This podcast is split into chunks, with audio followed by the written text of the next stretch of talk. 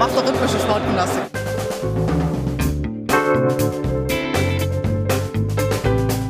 Themen rausarbeiten, neugierig sein, ähm, dieses journalistische Brainstorming, wenn man unterschiedliche Haltungen zu gewissen Themen hat, das richtig bis an die Grenzen zu bringen. Ich lebe das zumindest mit und denke da nicht mehr viel, sondern bin einfach da und bin in jeder Sekunde bereit zu reden, zu schildern.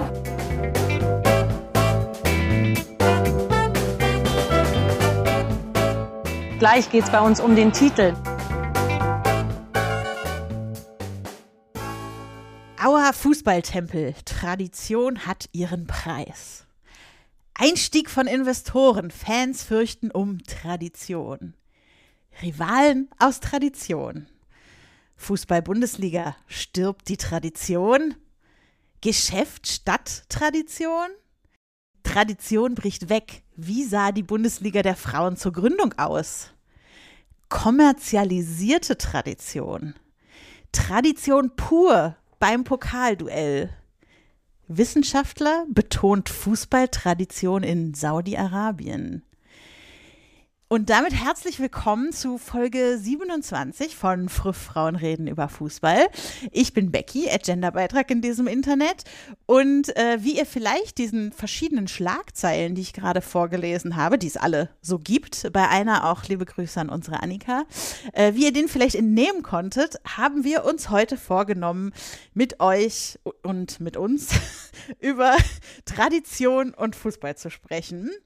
Das wird ja nicht nur von den Medien, sondern auch von Fans und Verantwortlichen im Sport und so weiter oft zusammengebracht, zusammengedacht, äh, führt aber gleichzeitig auch zu Ausschlüssen und Streitpunkten. Und das mag natürlich oft auch daran liegen, dass irgendwie unterschiedliche Definitionen von Tradition vielleicht im Raum herumspuken. Und deshalb haben wir uns gedacht, wir wollen das heute mal ja in einer gemeinsamen Gesprächsrunde eruieren, was bedeutet uns eigentlich Tradition im Fußball? Was ist so unser persönliches Verhältnis dazu? Wo stößt uns das vielleicht auch auf? Wo können wir ihm was abgewinnen? Und was könnten Gründe dafür sein, dass ausgerechnet von allen Sportarten im Fußball Tradition so eine große Rolle spielt? Ja, Fragen über Fragen, über die wir heute sprechen wollen. Und wir sind in einer, ich würde mal sagen, bunten Mischung von äh, Fans von sogenannten Traditionsvereinen und Vereinen, denen das Attribut nicht so zugeschrieben wird, heute zusammengekommen. Ja, dabei ist unter anderem Anna. Hallo Anna, wo findet man dich so im Internet? Hallo, mich findet man unter Frau NMZ bei Blue Sky und noch bei X. ja, genau. In, in diesem Internet, wie du schon so schön gesagt hast. ja, sehr schön, dass du dabei bist. Dann ist heute hier die Mara. Hallo. Hallo. Und äh, also wahrscheinlich wissen die Leute, wo man dich findet, aber vielleicht magst du es auch noch mal kurz sagen. Man findet mich in diesem Internet überall unter Wortpiratin.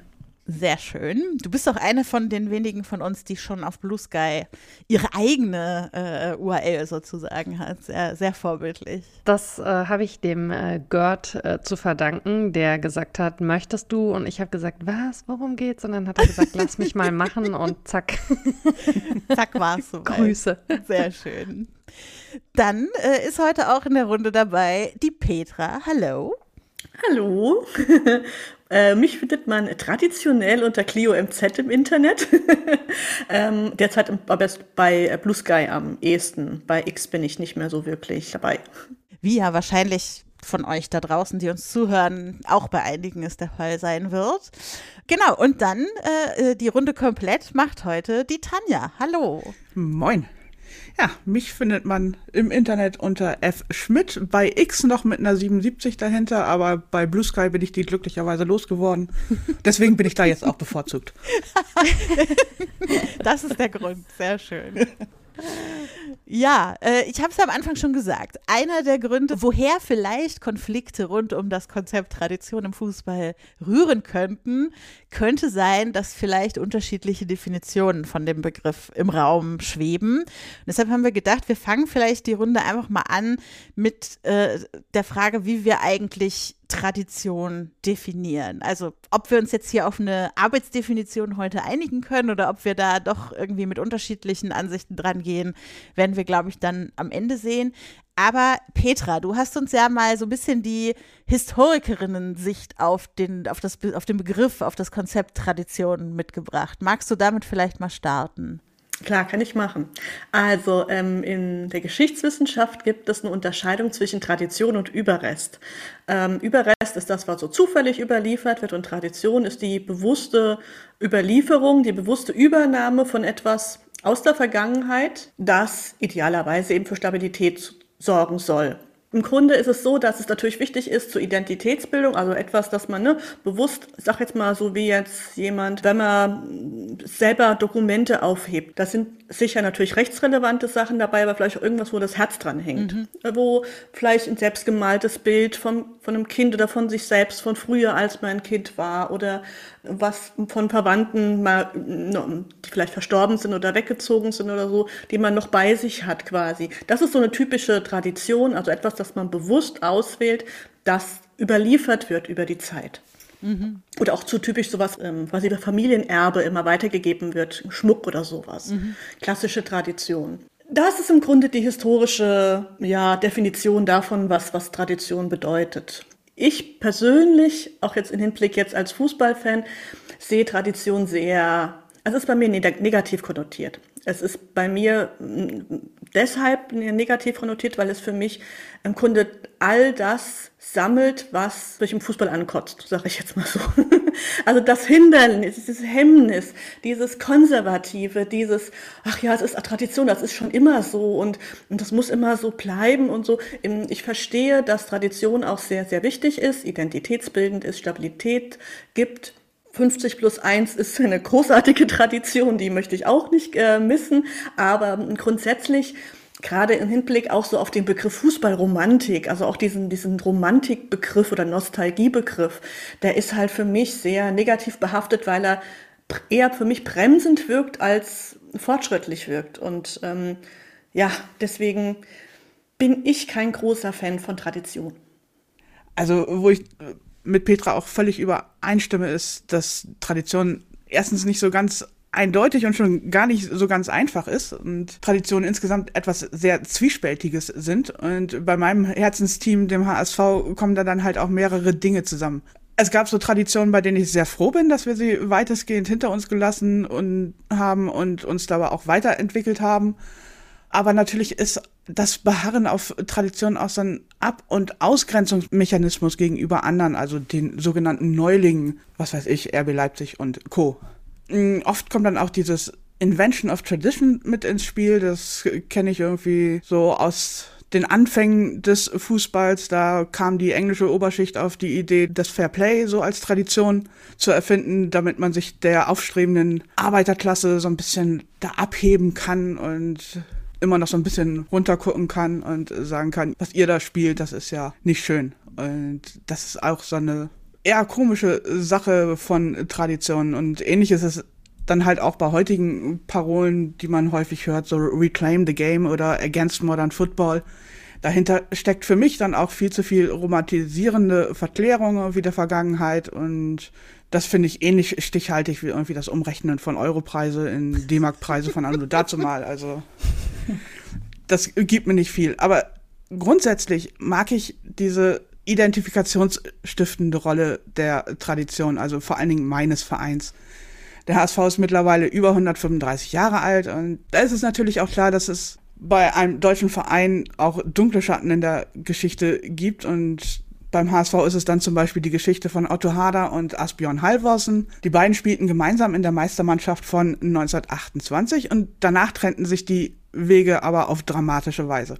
Otto Hader wurde Kriegsverbrecher und war während des Naziregimes in der Lagerverwaltung des KZ Neuengamme beschäftigt. Und dorthin kam, allerdings kurz nach, nach der Versetzung von Hader, auch Halvorsen, und zwar als norwegischer Widerstandskämpfer und somit als Häftling. Diese Historie ist dann halt auch ein Teil des HSV und auch ein Teil der Tradition und begründet dadurch auch neue Traditionen des Gedenkens einerseits, aber auch der deutlichen Positionierung gegen jede Art der Menschenfeindlichkeit andererseits. Da sind mittlerweile Bewegungen im Verein entstanden, die auf sowas hinweisen und darauf achten, dass zum Beispiel diese alte Heldenverehrung von Otto Hader nicht mehr weitergelebt wird, sondern dass immer ganz klar gesagt wird, das war ein Kriegsverbrecher, das war ein Nazi, den wollen wir eigentlich in unserer heutigen Zeit nicht mehr weiter verehren somit bleibt eigentlich Tradition ist das, was man daraus macht. Also dazu gehört dann die Verehrung von Legenden wie Uwe Seeler.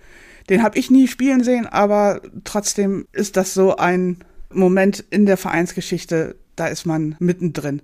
Genauso gehört aber auch die Ablehnung der in den 80ern vorherrschenden, mindestens rechtsoffenen Fangruppierung, äh, die Löwen, die man dann auch irgendwie als Tradition mit sich rumschleppt, aber wo man heutzutage sagt, nee, euch wollen wir hier nicht mehr. Dazu gehört ein von einer ehrenamtlich sehr aktiven HSVerin erdachter HSV-Pilgerweg quer durch Hamburg. Genauso wie die oftmals wenig konstruktiven Einlassungen ehemaliger HSV-Größen. Also ich grüße Felix Magath an dieser Stelle. Und vor allen Dingen gehören dazu mittlerweile 100.000 Menschen, mit denen man einfach die Vereinszugehörigkeit teilt, mit denen man Erinnerungen an große HSV-Momente teilt, mit denen man sonst vielleicht so gar keine Gemeinsamkeiten hat, aber sagt denen, uns Uwe 1983 oder 4 zu 4 und schon hast du Gesprächsthemen für mehrere Stunden. Und das ist dann für mich eine wirklich schöne Tradition. Sehr schön. Ein kleiner äh, Pitch von Tanja hier. Und ich, ich habe schon viele Gedanken sofort im Kopf. Aber wir haben uns vorgenommen, jede darf am Anfang erstmal einmal ihr Verhältnis zum Begriff Tradition im Fußball darlegen. Und äh, Mara, vielleicht magst du weitermachen. Was, was ist Tradition im Fußball für dich? Was bedeutet es dir? Ja, gerne. Ähm, ich habe bei äh, Tanja gerade kurz zucken müssen, als bei den Neulingen äh, dann Raba kam, weil ähm, das muss jetzt an der Stelle einmal ganz kurz loswerden werden, dass äh, da so eine Ablehnung besteht, hat ja, glaube ich, nochmal äh, über den Traditionsbegriff hinaus ganz viele Gründe. Ähm, aber als eine, die es mit dem ersten FSV Mainz 05 hält, kenne ich es ja auch selber ganz gut, äh, dass äh, der Verein eben auch von Fans der sogenannten Traditionsvereine eben als Neuling äh, empfunden und teilweise ähm, auch deklassiert wird. Ähm, ich finde es ganz spannend und würde mich da anschließen, dass Tradition so ein bisschen dieses ist, was man draus macht. Also ähm, es hat für mich auch so ein bisschen was damit zu tun, also der eigene Definitionsbegriff von Tradition im Fußball, zu was für einem Zeitpunkt ist man eigentlich selber in den Fußball reingekommen. Mal so drüber nachgedacht. Wer ähm, mir schon eine Weile folgt, weiß ja, dass ich äh, den Zauberneffen seit äh, mittlerweile 13 Jahren ähm, mitnehme ins Stadion, beziehungsweise inzwischen geht er alleine dahin und ich habe so drüber nachgedacht, der würde mit dem Begriff Traditionsvereine überhaupt nichts verbinden. Also das, wo wir so in unserer Generation noch sagen, klar, das sind halt äh, die ehemaligen äh, Großen, äh, die Gründungsmitglieder vielleicht der ersten Liga unter anderem, die jetzt aber teilweise eben in der zweiten, dritten oder noch tieferen Liga verschwunden sind. Äh, jemand, der heute neu zum Fußball kommt und sich halt erstmal nur mit der Bundesliga beschäftigt, beschäftigt, äh, hat da eventuell überhaupt keinen Bezug zu, was auch was ist, was ich ganz spannend finde. Ähm, in Mainz hat man mal eine Zeit lang immer so gesagt, äh, andere Vereine haben ihre Tradition, auf die sie halt zurückblicken und wir sind gerade dabei, unsere Tradition eben aktiv zu erleben. Und also dieses genau Aktive an dem Gedanken mochte ich immer sehr. Das hatte natürlich auch wiederum was mit einer Abgrenzung zu tun, weil der große Nachbar äh, Kaiserslautern oder eben auch die Eintracht aus Frankfurt ebenso sehr geringschätzig auf Mainz geguckt haben und gesagt haben, ihr habt ja gar keine ne, Tradition in der ersten Liga. Ähm, und was ich für mich persönlich immer so ein bisschen witzig finde, ist, dass ich eigentlich in den meisten Lebensbereichen mich total dagegen verwehren würde, wenn jemand mir das Label Traditionalistin irgendwie anpappen würde. Aber beim Fußball empfinde ich mich schon ein Stück weit so. Ich glaube auch, dass Tradition was Ambivalentes ist und ähm, dass das, kann man jetzt drüber streiten, Bestandteile von Tradition oder aber auch einfach Definitionen von Tradition gibt, wo ich sagen würde, nee, ähm, das lehne ich für mich schon ab. Aber wenn man Tradition im Fußball auch mal so ein bisschen als dieses Fußball zu einer Zeit, bevor ausschließlich Geld da die Welt regiert hat, betrachtet, dann wäre das auf jeden Fall was, woran ich immer festhalten würde. Petra hat ja das Stichwort 50 plus 1 auch schon genannt. Und was ich aber abschließend auch total interessant finde, ist, dass man Tradition, diesen Begriff ja häufig eigentlich für so Sachen auch in so einem Familienkontext benutzt. Also Familien etablieren eine Weihnachtstradition, eine Tradition, wie sie Geburtstage feiern und so weiter. Und das passt ja dann eigentlich wieder sehr gut zu unserem Thema, weil im Idealfall ist der Verein ja auch so ein bisschen was wie eine erweiterte Familie. Ja, apropos Familie, ich könnte mir vorstellen, Anna, dass das bei dir in deinem kleinen Pitch jetzt eine Rolle spielen wird. Ja, es wurde ja schon ganz schön viel gesagt. Ich kann mich da eigentlich auch nur anschließen. Für mich hat Tradition auch so zwei Seiten. Also ich glaube, wenn man äh, an meinen Herzensverein, den FC Schalke 04 denkt, dann fällt einem das Wort Traditionsverein ziemlich schnell ein. Mit fast nächstes Jahr 120 Jahre wird der Verein. Äh, bei Schalke ist es vor allem dieses zurückdenken an Erfolge, die mal waren, so wie der UEFA Cup Sieg 1997 oder die Werte, mit denen der Verein irgendwann mal gegründet wurde, aus dem Bergbau hier im Ruhrgebiet. Aber ich glaube, dass es auch bremsen kann, wenn man ewig an ganz alten Traditionen festhält. Das sieht man bei Schalke ganz gut tatsächlich, dass dann immer gesagt wird, das haben wir schon immer so gemacht, deswegen müssen wir das unbedingt beibehalten. Aber man sich dann nicht so als Verein weiter nach vorne entwickeln kann. Trotzdem schafft Tradition, ein ganz großes Gemeinschaftsgefühl, gemeinsame Werte und ist für mich persönlich ganz wichtig, äh, um mich mit meinem Verein auch zu identifizieren und auch zu wissen, wo kommt der Verein überhaupt her, wer hat den gegründet, äh, wie waren die Werte damals und wie können wir die weiterentwickeln, sodass das auch zukunftsfähig sein kann. Sehr schön. Ja, dann kann ich vielleicht noch äh, den Abschluss machen in dieser Runde.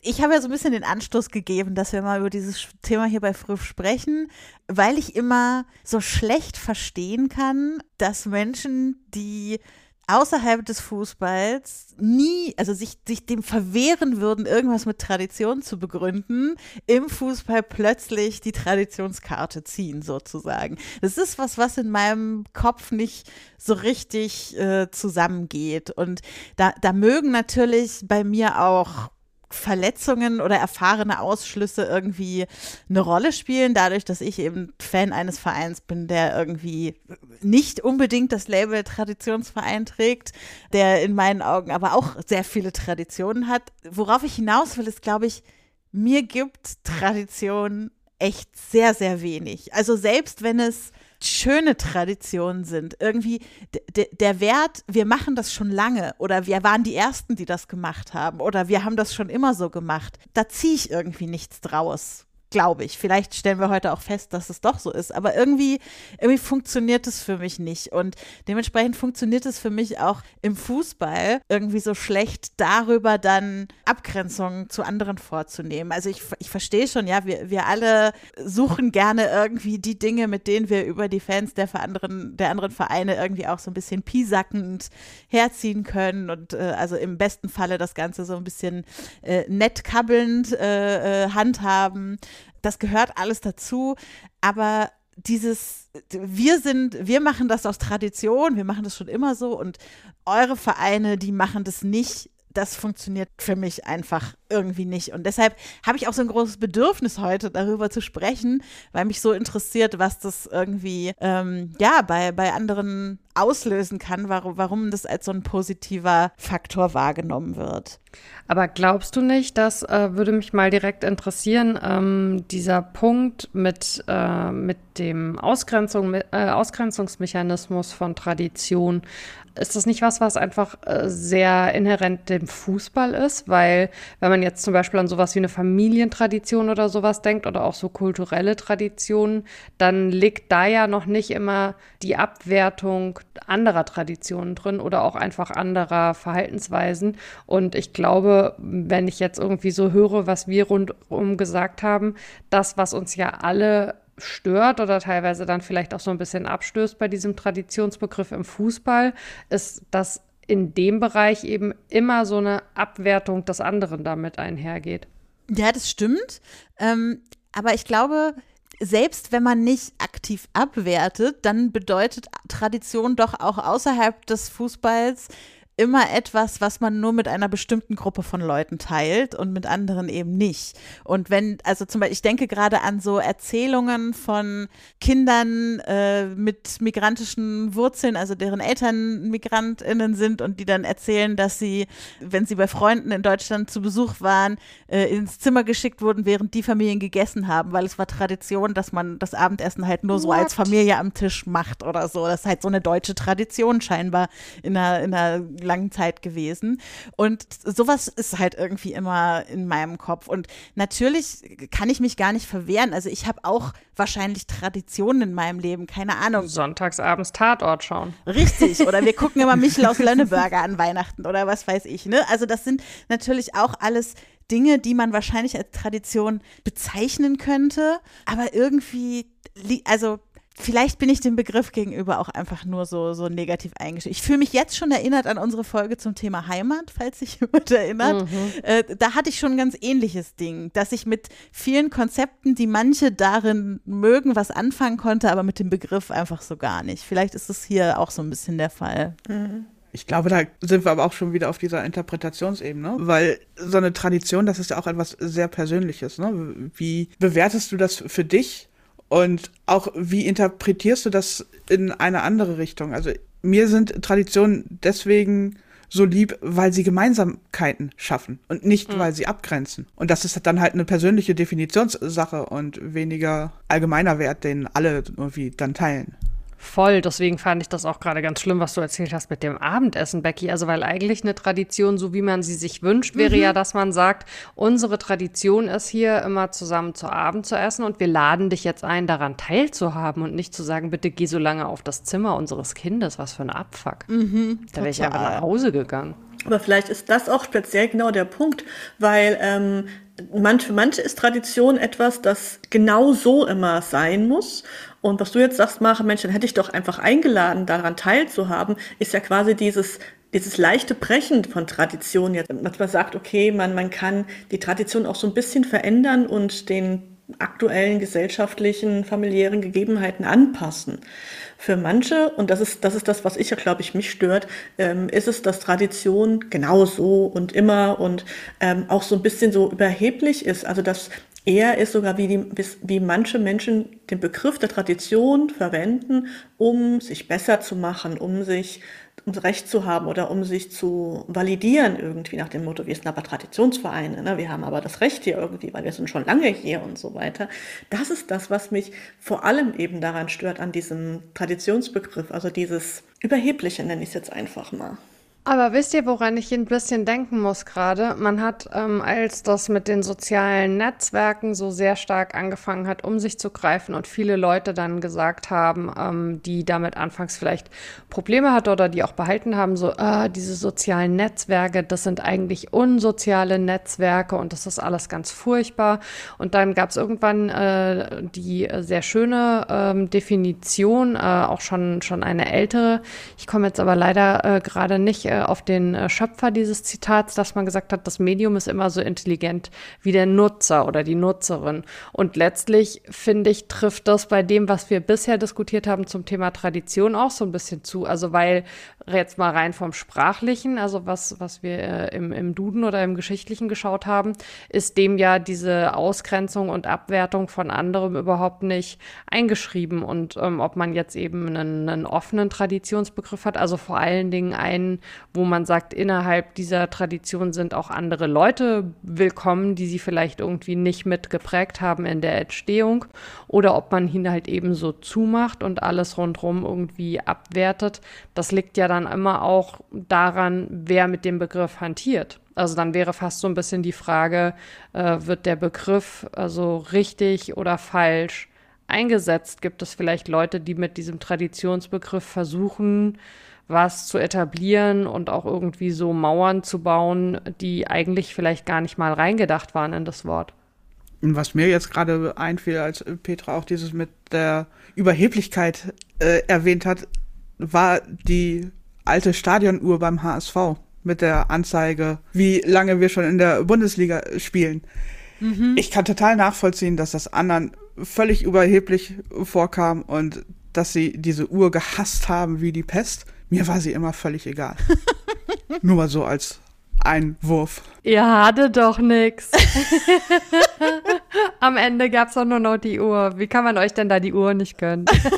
ja, eben. Also, also ich fand es eher lustig, wie andere sich da auf diese Uhr immer kapriziert haben und letztlich war sie mir völlig schnuppe, ob die da jetzt hängt oder ob sie jetzt glaube, die hängt jetzt im Fußballmuseum in Dortmund, aber mit mir hat sie irgendwie herzlich wenig zu tun. Aber das zahlt ja ein bisschen ein auf das, was ihr jetzt auch schon mehrfach gesagt habt, irgendwie so Tradition ist das, was man draus macht oder was man sich daraus zusammensucht oder so. Und dann frage ich mich, wofür brauche ich es denn dann überhaupt, wenn ich eh wieder mir nur Teile daraus zusammensuche und wenn ich eh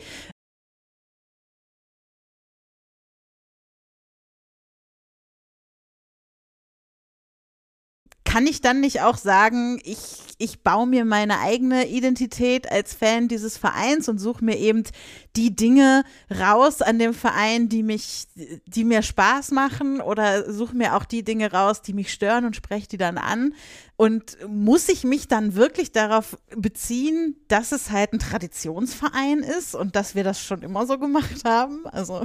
Das Ding ist dann halt, dass du wenn du so eine Tradition dann tatsächlich lebst, auch wenn es nur drei von hundert möglichen Traditionen sind, du lebst sie halt mit 100.000 Menschen zusammen. Mhm. Ich glaube, der Punkt ist auch so ein bisschen, dass ich das ja gar nicht widersprechen muss, sondern dieser, ich sag mal, äh, Kampfbegriff, äh, überspitzt bewusst, äh, Traditionsverein, das ist ja schon so ein bisschen, dass man den Eindruck hat, das wird auch so, so genutzt, um Leute zu locken.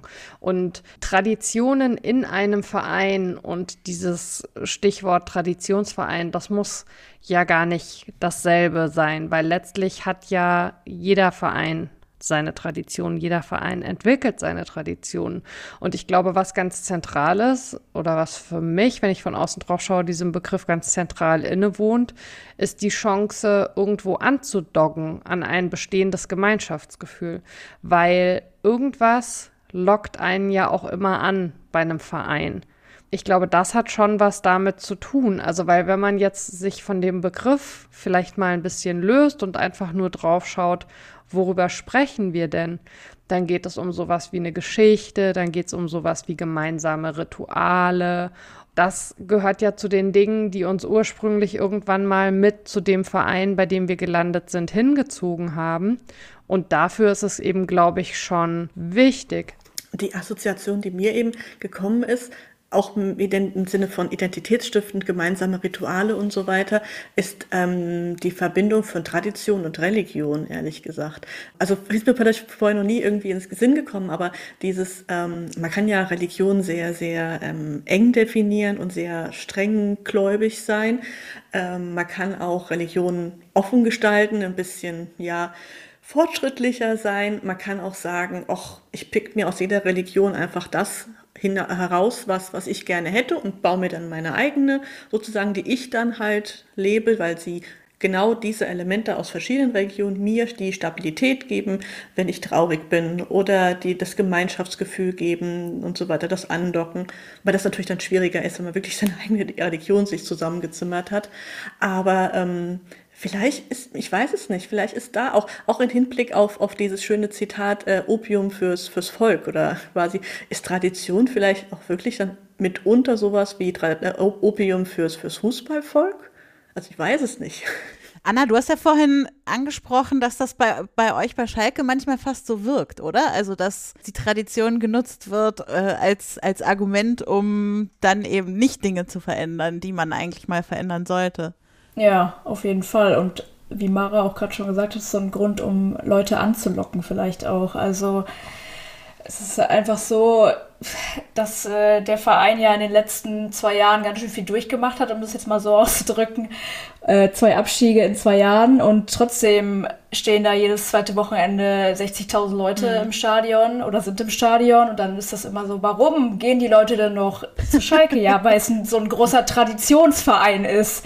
Das ist immer dieses ähm, Argument. Aber wie gesagt, ich finde, bei diesem Verein ist es wirklich oft so hemmend. Also, weil dann so gesagt wird, das haben wir schon vor 100 Jahren so gemacht und deswegen müssen wir das auf jeden Fall so beibehalten. und dass dann nicht mal so fortschrittlich gedacht wird irgendwie und vielleicht gesagt wird, wie können wir die, diese Tradition vielleicht auch so verändern, dass wir im Jahr 2023 äh, mithalten können mit anderen Vereinen. Wir haben ja auch euch da draußen auf Blue Sky und Mastodon mal gefragt, ob ihr noch äh, Gedanken zu, äh, zu dem Ganzen habt. Und eine Sache, die da auch öfter kam, die mich auch umtreibt, ist, inwiefern Tradition in einem so durchkapitalisierten System, wie der Fußball es heute ist, nicht vor allem noch irgendwie ein Markenkern oder sowas ist. Etwas, das sich besonders gut vermarkten lässt, was irgendwie dafür sorgt, dass Investoren sich für einen Verein interessieren, dass Sponsoren sich für einen Verein interessieren, dass mehr Fans die Trikots kaufen. Ihr wisst schon, all diese Dinge. Also wenn wir eh in so einem durchkapitalisierten System sind, ist es dann nicht echt verklärte Romantik, da noch von echter Tradition zu sprechen, wenn wir doch wissen, die Verantwortlichen in den Vereinen nutzen das viel auch einfach als Verkaufsargument, als Label. Ich glaube, da sind wir beim HSV schon wieder so komplett zwischen allen Stühlen, weil wir haben einen Großinvestor, der erstens nervt und äh, zweitens ein alter weißer Mann ist und ah, welche nerven nicht von denen, ne? und äh, drittens aber vor allen Dingen auch ein Fan ist und auch eben genau diese, sich auf diese Traditionen beruft, weil er mit Uwe Seeler groß geworden ist. Mhm. Deswegen hängt er bei uns rum. Deswegen werden wir ihn nicht los. Also, da ist es auch wieder so ein bisschen komisch. Aber grundsätzlich sehe ich das natürlich auch. Ich erlebe es bei uns. Bei uns ist das Stadion auch in der zweiten Liga plötzlich ständig knackevoll. Und keiner weiß so genau warum, außer dass die alle irgendwie bekloppt sind. Aber weiß ich nicht, aber bei uns wird es nicht mit Tradition begründet, weil es wird mit Identifikation begründet, mhm. nicht mit Tradition in dem Sinne. Ich glaube, mit Identifikation könnte ich auch viel mehr anfangen als Begriff. Also ich, wenn ich an den VfL Wolfsburg denke, denke ich halt total viel so also an die Sachen, mit denen ich mich wirklich identifizieren kann, ja, also an diese Diversity-Arbeit, die im Verein gemacht wird, an die Nachhaltigkeitsarbeit, die im Verein gemacht wird, also ökologische Nachhaltigkeit und da als Vorreiter in irgendwie unterwegs zu sein. Und sowas ist irgendwie das, woraus ich was ziehe, äh, Fan dieses Vereins zu sein. Und das ist jetzt ja aber nichts, wo ich sagen kann, das machen wir halt schon 50 Jahre und da waren wir die Ersten, die das gemacht haben und was weiß ich, so, sondern äh, im Gegensatz, ich, ich finde es ja gut, wenn die anderen Vereine das auch machen. Ja, das ist ja was, was uns allen was bringt, wenn alle das irgendwie tun. So, aber also da, damit kann ich mich identifizieren, so. Aber ich weiß nicht, ob ich jetzt mich jetzt mehr damit identifizieren könnte, wenn wir es schon 50 Jahre machen würden. Aber ist nicht Tradition letztlich, ähm, sind nicht innerhalb einer Tradition verschiedene Identifikationsmerkmale, die halt schon sehr lange bestehen? Weil wenn man jetzt mal davon ausgeht, äh, jemand wird in 50 Jahren Fan des VfL Wolfsburg, äh, dann ist äh, im Idealfall das Thema Diversity eben eine Tradition und auch tatsächlich eine, die äh, unter anderem in Wolfsburg ganz stark begründet wurde. Und das, der Wandel ist ja dann einfach nur dadurch gekommen, dass Zeit vergangen ist. Also Tradition ist eigentlich Zeitvorsprung, wenn man so will. Ja. ich weiß gar nicht, ob es Vorsprung ist. Also überlege jetzt auch schon die ganze Zeit, ob äh, bei mir so die Fußballromantik ähm, so ausgeprägt ist, dass jetzt meine ähm, deutlich geringere Ablehnung äh, dieser Begrifflichkeit jetzt im Vergleich zu vielen von euch damit verknüpft ist oder so. Aber ich glaube wirklich, letztlich sind Tradition, identifikationsstiftende Merkmale, Geschichte und Rituale, die schon länger bestehen. Und was man darüber hinaus damit macht, das ist ja dann wirklich so ein bisschen wie so ein, wie so ein Anwendungsding. Und genau das, worüber wir jetzt gesprochen haben mit diesem Ausschluss, das ist dann vielleicht einfach ein Anwendungsfehler. Also ich habe immer so ein bisschen dieses, dass ich denke, was kann das Wort dafür, wenn Leute es blöd benutzen? Vereinnahmen, ja, stimmt schon. Ich meine, im Grunde ist es ja, wenn jetzt, wenn jetzt wirklich zu dem historischen Begriff dieser, dieser, dieser Übernahme, dieser bewussten Übernahme ist, im Grunde ist es ja vielleicht wirklich so, dass man einfach dann spezielle Elemente, die einem wichtig sind, es ist ja häufig dann eben ja subjektiv, was man wirklich überliefert in die, in die Jetztzeit, von der Vergangenheit in die Jetztzeit, dass es einfach wirklich eine ganz normale, bewusste Übernahme von etwas ist, das einem einem persönlich Halt gibt oder Identifikation gibt oder ein schönes Gefühl gibt. Sagen wir es einfach mal so, ne? So ein Hach-Moment. Und wenn man es nochmal zurückverfolgt auf die Familie, wo der Begriff ja auch häufig fällt, wenn man mal davon ausgeht, wir haben in der Regel eine Kernfamilie, aus der wir kommen. Und in dieser Familie sind äh, Sachen vielleicht auf eine bestimmte Art und Weise gemacht worden. Und da gab es eben auch Traditionen. Und wenn man dann eben aus dieser Kernfamilie rausgeht und äh, sei es für sich oder in einer Partnerschaft oder dann eben auch vielleicht äh, mit Kindern ähm, überlegt, wie möchte ich Dinge machen, dann kann man von diesen Traditionen einige übernehmen und andere aber eben auch bewusst weglassen. Und ich glaube, das ist für mich so ein bisschen der Kern, also dass Tradition gar nicht so starr sein muss, wie das jetzt an der einen oder anderen Stelle vielleicht erscheint oder wie es vielleicht auch von einigen äh, TraditionalistInnen im Fußball gedacht wird. Ich hm. glaube, dass man, dass Tradition auch so ein bisschen so ein Puzzeln ist. Es kommen Sachen dazu, es werden aber auch hm. Sachen eben ab einem gewissen Zeitpunkt nicht mehr weiter mitgenommen. Ich finde dieses, diese, diese Idee, dass man das aktiv gestalten kann, eigentlich ganz wichtig. Ich muss ja auch zugeben, dass ich noch mal ein bisschen einen anderen Blick auf den Begriff gekriegt habe, äh, einfach äh, seit ich mich ein bisschen mehr mit dem Fußball der Frauen beschäftige, weil man da ja schon, also gerade, ne, also ich wohne in Potsdam, Turbine Potsdam ist ein Verein, der mir hier sehr nahe steht. Einer der großen Traditionsvereine des Fußballs der Frauen, der, der Liga, der, also von allem, was da irgendwie so stattfindet. Und ich glaube nicht, dass deshalb der Verein für mich attraktiver geworden ist. Aber ich glaube durchaus, dass wir etwas verlieren, wenn keine dieser Traditionsvereine mehr in dieser Liga sind irgendwann. Und da habe ich mich dann schon gefragt, was ist das, was glaube ich, was, was ist das, was wir da verlieren? So. Und da habe ich das erste Mal, glaube ich, gemerkt, dass doch auch was Positives für mich mit dem Begriff Tradition verknüpft sein kann, dann in dem Fall, ne? So, weil das irgendwie dann doch die Pionierinnen sind, die, die es zuerst gemacht haben. Und all das, wo ich vor 20 Minuten erzählt habe, das gibt mir überhaupt nichts, gibt mir dann in dem Fall plötzlich doch was und es macht mich verrückt.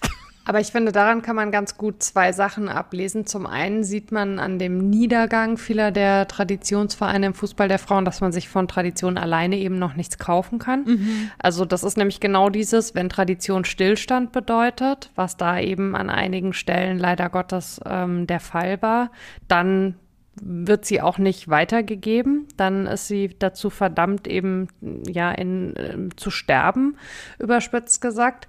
Und das andere ist, wo wir ja auch schon so ein bisschen so mit Hinblick auf 50 plus 1 und so drauf geschaut haben, dass es einen Traditionsbegriff, glaube ich, gibt im Fußball, der sich dem entgegenstellt, was wir so unter diesem Kommerzfußball verstehen. Und da ist es, glaube ich, so, dass sich die meisten von uns eben darauf einigen können, dass es eben was Positives ist. Also eine, eine Tradition aus, aus einer Geschichte und auch aus so einer Autarkheit, die halt eben so diesen ganzen InvestorInnen und äh, GeldgeberInnen-Modellen gegenübersteht. Wobei ich da wieder sagen würde, ist dann wirklich Tradition das Gegenteil von diesem Kommerzfußball? Oder ist es nicht eher eine emotionale Herangehensweise ans Thema Fußball? Aber sind die beiden nicht verknüpft? Also immer wieder, wenn wir davon ausgehen, dass das eben das Gemeinschaftsstiftende mit der Tradition und wenn man es wiederum löst von dem Begriff einfach mit den, mit den Ritualen und mit den Dingen, auf die man sich da so einlässt, verknüpft ist, also dann, dann spielt Emotion da ja eben eine wirklich große Rolle. Also was ich zum Beispiel auch immer ein bisschen schwierig finde, wenn man dann halt sagt, irgendwie, der HSV ist ein Traditionsverein, so über einzelne Namen oder über äh, Titelgewinne oder sowas hinaus, fällt es mir dann schwer, irgendwie das wirklich zu benennen, was ist denn jetzt eigentlich unsere Tradition. Mhm. Das, was mir dann eher einfällt, ist äh, bei Union Berlin. Da finde ich zum Beispiel dieses Weihnachtssingen oder Adventssingen im Stadion, das ist ganz klar eine Tradition, aber sowas fällt mir beim HSV gar nicht so ein. Also wir haben eine Mitgliederversammlung, wo dann irgendwie am Anfang mein Hamburg liebe ich sehr, sehr gesungen wird, aber dann hört es auch schon auf. ich weiß gar nicht, wie ist das bei euren Vereinen? Ach ja, also bei uns gibt es da, glaube ich, schon äh, äh, so ein paar Sachen, die aber eben jetzt nicht Sachen sind, die schon 50 Jahre so gemacht werden, sondern es sind halt eher äh, Dinge, die sich so in den letzten 10, 15 Jahren entwickelt haben. Ja, also sei es im, Stadion oder sei es, dass, äh, dass es so bestimmte Tage im Jahr gibt, wo die SpielerInnen in der Stadt unterwegs sind bei, bei sozialen äh, Aktionen oder sowas und dass da immer sehr viel los ist an diesen Tagen oder so. Das sind so Sachen, die mir da einfallen würden, von denen ich schon auch hoffe, dass die, dass sie die in 50 Jahren noch machen ähm, und dass sie dann irgendwie sowas wie eine Tradition geworden sind. Aber aktuell würde ich noch sagen, es sind halt eher so Aktionen, die so stattfinden und ja, mal gucken, wie sich das so entwickeln wird, ja. Also was bei uns schon eine lange Tradition hat, ist, dass das Steigerlied gesungen wird, mhm. bevor das Vereinslied gesungen wird im Stadion, um halt diesem Kumpel- und Malocha-Club-Image ein bisschen gerecht zu werden und dass die Spieler auch schon lange, also wirklich sehr lange schon, auch so ein Bergwerk äh, nochmal von innen sehen. Das ist äh, auch so eine, ja, könnte man schon als Tradition bezeichnen, aber sonst gibt es auch sowas wie Aktionen, dass die Spieler halt äh, Krankenhäuser besuchen oder äh, Einrichtungen für äh, sozial schwache Familien oder sowas. Aber das mit dem Steigerlied, das wird schon sehr, sehr lange auf Schalke so gelebt. Mara, jetzt komm bitte nicht mit You'll Never Walk Alone. nee, ich, ich wollte jetzt mit der Fasenacht eigentlich kommen. Ja, sehr gut. Sehr gut. Die ja bei Mainz dann doch äh, sehr deutlich vorhanden ist und äh, oft dann eben auch beim Rosenmontagsumzug nicht immer, äh, aber, aber immer häufiger ähm, dann mitgefahren wird. Du hast eben gerade übrigens wirklich Rosenmontagsumzug gesagt. Da wird man natürlich oh. der Stadtgrenzen verwiesen, weil das ist der Rosenmontagszug. natürlich. Gott sei Dank wohne ich außerhalb der Stadtgrenzen. Genau. Äh, sonst kannst du ja hier gleich noch mit Alarv anfangen. Nein, Nein, kleiner Spaß. Ähm, was ich ja lustig finde, also in Sachen Liedgut, zum einen ist natürlich die Verknüpfung von, von Fußball und Fastnacht in Mainz absolut eine Tradition. Und ähm, aus dieser Fasnacht heraus gibt es ganz viel Liedgut, was im Stadion gesungen wird. Also was man äh, meinethalben und ich glaube auch, wenn du viele andere Fans fragst, äh, auch einfach äh, vor dem Spiel singen könnte glaube aber letztlich, also so sehr das mit dem äh, You'll Never Walk Alone auch ähm, belächelt wird, ähm, weil das eben halt keine Tradition ist, die in Mainz oder in Dortmund, wo sie es ja auch machen, entstanden ist. Mhm. Ähm, wenn sowas von so vielen Leuten so lange erlebt wird, dann kannst du dich fast nicht dagegen wehren, ähm, dass es auch sowas äh, Traditionelles bekommt, äh, auch wenn ich total verstehe, dass man da von draußen drauf schaut und sagt, um Himmels Willen.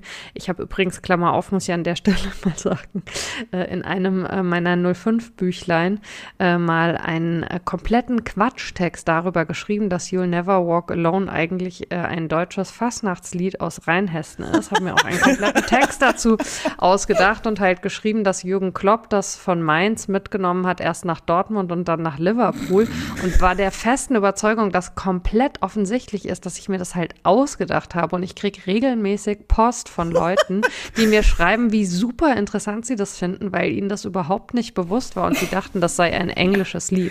Also äh, so viel dazu. Aber immerhin so und nicht Beleidigung dafür, dass du die Geschichte falsch dargestellt nee, hast. Uh, also wirklich gar nicht so wenige Leute, die es irgendwie ähm, glauben. Mhm. Und ähm, ich würde noch sagen, ähm, was, was in, in Mainz auch äh, eine Tradition hat, äh, ähnlich wie es Anna gerade schon äh, zu Schalke gesagt hat, ist äh, so dieses sich äh, einsetzen sozial und eben äh, es gibt zum Beispiel ähm, das Spiel der Herzen, wo also seit vielen, vielen Jahren immer ähm, Geld gesammelt wird.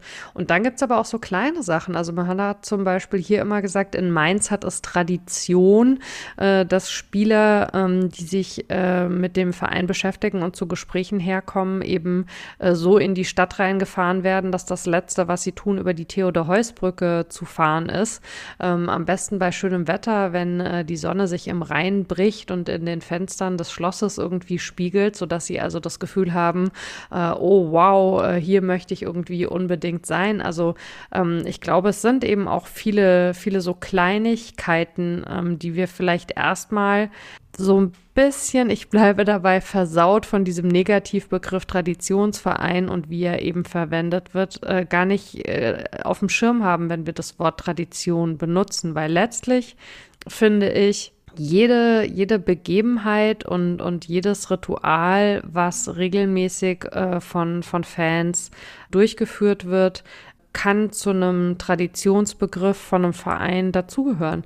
Es ist in Mainz sicherlich auch Tradition, dass die Leute äh, in einer bestimmten Jahreszeit eben samstags vor dem Spiel zum Marktfrühstück gehen, dass es dadurch so eine enge Anbindung gibt äh, zwischen, also unter anderem dadurch zwischen, zwischen Stadt und Verein. Es ist Tradition, dass bei bestimmten Spielen äh, im Schatten des Doms gesungen wird, weil äh, man eben äh, ja zeigt äh, in, in Mainz, äh, das ist so ein Stadtverein, die Region ist äh, von anderen Vereinen schon deutlich abgegrast gewesen, ähm, als Mainz 05 sich zu einer Größe entwickelt hat, wo er halt ähm, als Verein auch für, für neue Leute, sage ich mal, interessant geworden ist. Und deswegen gibt es diese enge Verbindung. Es gibt tatsächlich in Mainz auch eine enge Verbindung zwischen Verein und Kirche. Also nicht zuletzt, nachdem der Verein viele, viele Jahre versucht hat, einen Ort zu finden, wo das neue Stadion hin kann, hat die Kirche dann äh, die notwendigen Grundstücke ähm, verkauft und gesagt, okay, ihr könnt hier auf unserem Grund bauen, während rundherum äh, die Menschen, die da Landwirtschaft betrieben haben, gesagt haben, unsere Acker verkaufen wir nicht, hat die Kirche dann halt eben gemacht. Und all das gehört letztlich zur, zur Tradition von dem Verein dazu. Ich habe nochmal nachgedacht. Ich glaube, meine Lieblingstradition ist eine, äh, eine Twitter-Tradition.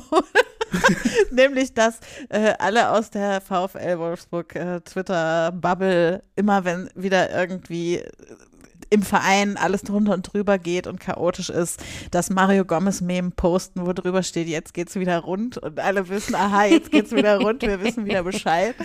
Äh, das ist eine Tradition, der ich mich auch sehr gerne verschreibe und die, die ich sehr gerne auch äh, äh ausführe.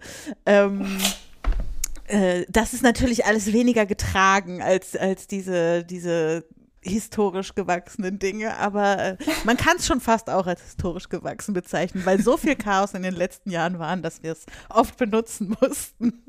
Das fühle ich auch mit Schalke und da gibt's und da gibt's sehr viel, es gibt sehr viele Memes. Ich kenne fast alle Schalke Memes, weil ich das alles durchgespielt habe in den letzten Jahren. Das ist unglaublich.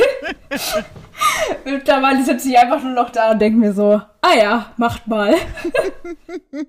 ich habe mittlerweile das Gefühl, dass mehr äh, Traditionen von außen an den HSV herangeschrieben werden, weil irgendwie, was weiß ich, der vierte Platz oder halt grundsätzlich das Nicht-Aufsteigen oder so. Mhm.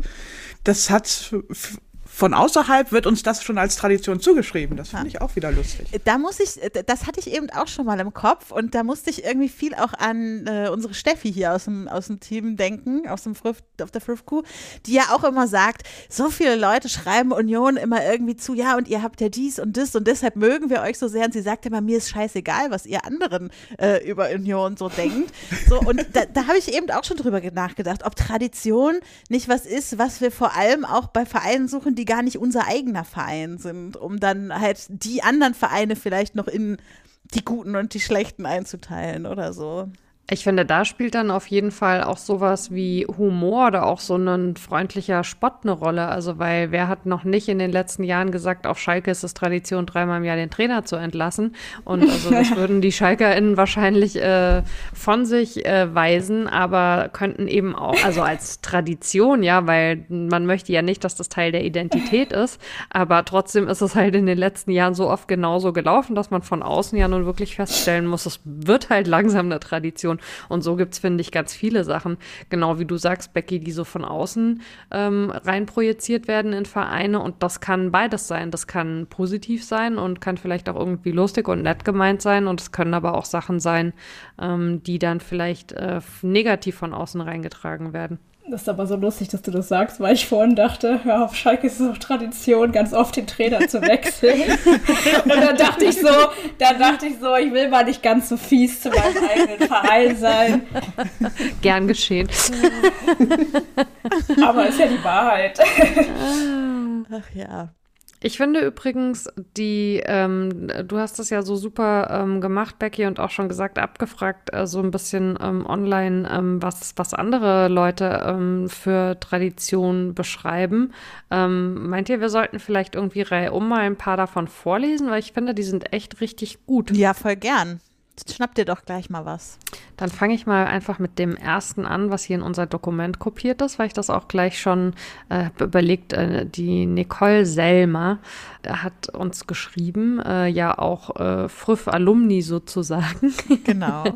Und äh, ich habe überlegt, wir sind auch, glaube ich, altersmäßig nicht so sehr weit auseinander. Deswegen finde ich das vielleicht auch so sehr passend, weil wir so eine ähnliche Fußballsozialisation haben, könnte ich mir vorstellen. Sie schreibt, ich finde, ein Teil davon ist das kollektive Gedächtnis von Verein, Fans, Gesellschaft. Also nicht nur Dinge, an die du dich selbst erinnerst und die du miterlebt hast, sondern auch angelesenes, angeschautes, gehörtes Wissen, Bilder, Szenen, Namen. Und das hat einen Wert in der gemeinsamen Teilhabe. Ich glaube, daraus ziehen Menschen Sinn und Verständnis darüber, was den Verein, also meist ja den Verein, aber auch Fanszene und vielleicht einzelne SpielerInnen ausmacht. Das Gute daran finde ich, dass es prinzipiell offen ist. Also du kannst es dir aneignen. Aber die Tradition der Bayern-Männer wird immer größer, sprich umfangreicher sein als die der, sagen wir, HSV-Frauen. Also jetzt so als random Beispiel. Ähm, das ist ein ungerechter Traditionsvorsprung. Aber prinzipiell lässt sich Tradition in dem Sinne ganz schnell bauen. Und klar, die ist immer gemacht, liegt nicht irgendwo rum wie ein Stein. Das finde ich eigentlich alles sehr schlau. Aber die Nicole ist ja auch sehr schlau. Auf jeden Fall. Ich finde vor allem auch den letzten Punkt nochmal interessant, auch vor dem Hintergrund meiner ganzen Überlegungen. Also, dass dass man ja die Tradition eines Vereins und wie man sich selber darin sieht, gar nicht vergleichen muss damit, wie andere Vereine Ja. traditionell sind. Also man, wir müssen kein Ranking machen. Wer ist der traditionellste Traditionsverein und welcher ist der am wenigsten traditionelle Traditionsverein? Also äh, ich habe da, äh, das verlinken wir euch auch nochmal in den Shownotes. Ja? Es gibt bei äh, Statista so eine Infografik, wo gesagt wird, welche, also mit welchen Vereinen identifizieren die meisten Menschen den Begriff Tradition. Jetzt nicht nur die eigenen Fans, sondern auch Fans anderer Vereine und so, ne?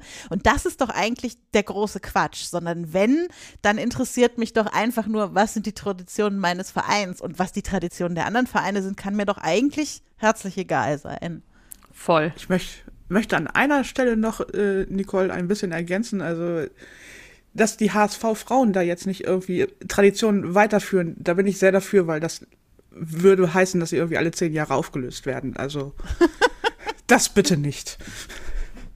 Sehr gut. Ja, ich kann ja mal den zweiten Kommentar vorlesen, weil ich glaube, der passt auch ein bisschen zu meiner Einschätzung von Undysses, falls man das so ausspricht, ich hoffe es. Wenn es seit Generationen existiert, habe ich mehr Vertrauen, dass es nicht morgens, morgen aus der Laune Einzelner heraus nicht mehr ist. Wenn du Tradition als heilige Monstranz vor dir herträgst, soll das häufig aber nur aktuelle Probleme überdecken. Und da in dieser Aussage äh, spiegelt sich auch das wieder, was ich vorhin schon zum Thema Schalke und äh, wir müssen es jetzt so machen, weil es schon immer so gemacht wurde, aber können nicht nach vorne denken, so gesagt habe. Voll. Dann übernehme ich mal den nächsten. Der kommt von Jück Radieschen. Und da steht, das sind die Füße, auf denen man steht. Ziel ist nicht, auf ihnen starr ste stehen zu bleiben, sondern weiterzulaufen. Aber sie dabei auch nicht aus dem Auge zu verlieren, sodass man Richtung und Ziel verliert. Oftmals sind auch Korrekturen nötig, aber ohne Füße läuft es sich schlechter. Da stimme ich völlig mit überein. Fantastisch, ja. Ja, ein sehr schönes Bild. Dann mache ich mal mit Fabos weiter. Fabos schreibt, die generationsübergreifende Weitergabe von Werten, Geschichten und Historie des Vereins und des Sports als Ganzes und damit die Grundlage für das Weiterbestehen von eben diesen. Ja, ist im Grunde auch, wenn man es so sieht, fast schon eben diese Historische, geschichtswissenschaftliche ne? Ja. Tradition, ne? äh, quasi, sondern dass man einfach dann halt ja guckt, was möchte man bewusst überliefern aus der Historie, aus den Geschichten des, des Vereins. Wie wir jetzt gerade unabgesprochen bisher jede Nee. ein Zitat vorgelesen haben, in dem wir irgendwie unsere eigenen Aussagen total wiederfinden, obwohl wir wirklich so random sie Ja. irgendwie uns rausgegriffen haben. Und ich glaube, das könnte auch weitergehen, denn ich würde jetzt mal von, von, von Mo das Zitat vorlesen. Mo kennt ihr ja auch schon hier aus einem Gastauftritt und auch sonst ein sehr empfehlenswerter Account auf allen möglichen äh, äh, Netzwerken. Ich lese. Tradition war und ist der Hemmschuh für einen gleichberechtigten, finanziell fairen Fußball, denn Tradition ist hierzulande in meiner Wahrnehmung in allen Bereichen vor allem die Kulturgutpflege von Männern für Männer mit Männern. Frauen dürfen ihre Traditionen pflegen oder sich einordnen. Tradition ist eine transgenerationale Gemeinschaft, die sich selbst genug ist und Widerstand gegen Widerstand gegen Veränderung in sich trägt. Fußball ist in Schland ein Hort für die Verfestigung von binärer Geschlechterordnung und Hierarchien. Almut Sülzle wird hier als Name Drop genannt, können wir auch nur unterstreichen. Viele verwechseln, vermischen eventuell Nostalgie und Traditionsbewusstsein. Das hatten wir ja vorhin auch schon mal den Punkt. Tradition ist, wenn Beckenbauer, Watzke und Völler alle möglichen Ämter schon mal inne hatten und haben werden. Tradition ist, wir waren vor euch hier, unabhängig davon, ob das überhaupt stimmt. Es ist ein Werkzeug, um anderes und andere zu überschreiben, zu verschweigen, klein zu machen und zu halten. Wertbehauptung ist die andere Medaillenseite zur Entwertung. Und dann noch Tradition ist Stadionwurst und Bier aus dem Zapfhahn für 4,50 Euro. Ähm, ja, da, da steckt jetzt total viel drin. Ähm, aber auf jeden Fall einige der ja, negativen Assoziationen, die wir ja auch alle genannt haben mit dem Begriff Tradition, jetzt hier so ein bisschen zusammengefasst. Ich fand nochmal den Punkt interessant mit, Frauen dürfen dann ihre Tradition pflegen oder sich in die Tradition der Männer einordnen. Äh, und es passiert selten andersrum. Also, dass sich jetzt die Männer in die Tradition der Frauen einordnen. Äh, vielleicht rührt daher auch so ein bisschen meine, meine Ablehnung des ganzen Begriffskonstruktes. Ich könnte es mir vorstellen. Ich habe mich da auf jeden Fall äh, gerade wiedergefunden drin. Aber ich finde es total spannend, dass wir, finde ich, immer mehr rausarbeiten, ähm, dass man ähm, so als Basistradition im Prinzip auf zwei sehr eindeutige Weisen ähm, definieren kann. Einmal kann man sagen, Tradition ist quasi sowas wie der Sockel und darauf wird weiter aufgebaut. Oder man kann eben sagen, Tradition ist quasi der Klotz, der da ist und mhm. der auch nicht verändert werden darf. Und ich glaube, das ist eben total entscheidend. Also, weil, wenn man sagt, Tradition ist, äh, dass Beckenbauer, Watzke und Völler äh, immer wieder Ämter bekommen, ähm, dann wäre das ja genau dieser, dieser schreckliche Traditionsbegriff ja. und letztlich auch so was sehr, sehr Starres. Und also ich würde ja eher sagen, Patriarchat ist, dass Watzke, Völler und Beckenbauer die Ämter eben wieder bekommen. Und letztlich hat natürlich auch das Patriarchat Tradition. Aber wenn wir davon ausgehen, ähm, dass wir eine Tradition Migrationsbegriff ähm, äh, bevorzugen, sicherlich, wo man äh, eher so in Richtung geht von diesem, das sind halt die Füße, das ist die Basis, das ist der Sockel und darauf muss aber Aktivität und Bewegung und Weiterentwicklung sein. Ich finde, das ist so der große Unterschied zwischen dem, dem positiven und dem negativen Gefühl mit, mit dem Wort Tradition. Ja, ich glaube, man könnte sagen, Tradition war und ist halt an vielen Stellen auch so eine Art Werkzeug des Patriarchats, um, ja. um sich zu erhalten und so ein selbsterhaltendes Ding. Und äh, da, also da sind wir, glaube ich, alle sehr einig, dass das die Stellen sind, an denen es unbedingt durchbrochen werden muss. Dann äh, bin ich jetzt äh, wieder dran, glaube mhm. ich. Ne? Ähm, Geek äh, oder Nerd äh, hat geschrieben, ähm, das äh, Zitat, das glaube ich viele auch kennen von äh, Laura Greenwood: Tradition is just peer pressure from dead people was ich äh, sehr, sehr passend finde äh, für diesen starren Traditionsbegriff und da auch total zutreffend. Aber dann müsste man so dieses sagen, man, man muss dann vielleicht den Begriff einfach auch so rauslösen aus dieser, aus dieser Starre und ähm, dann kann es auch in eine andere Richtung gehen.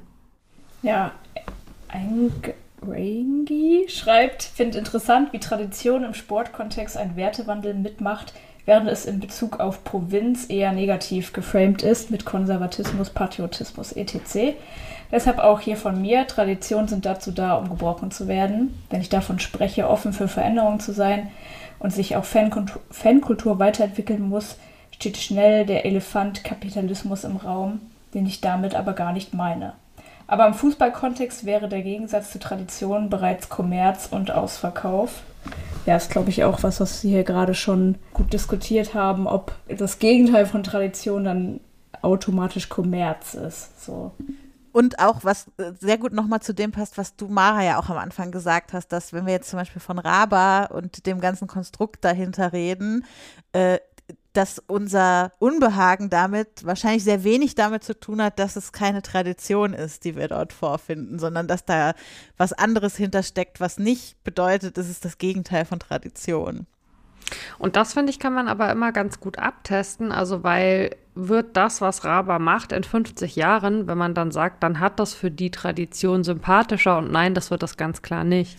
Aber müssen Traditionen sympathisch sein?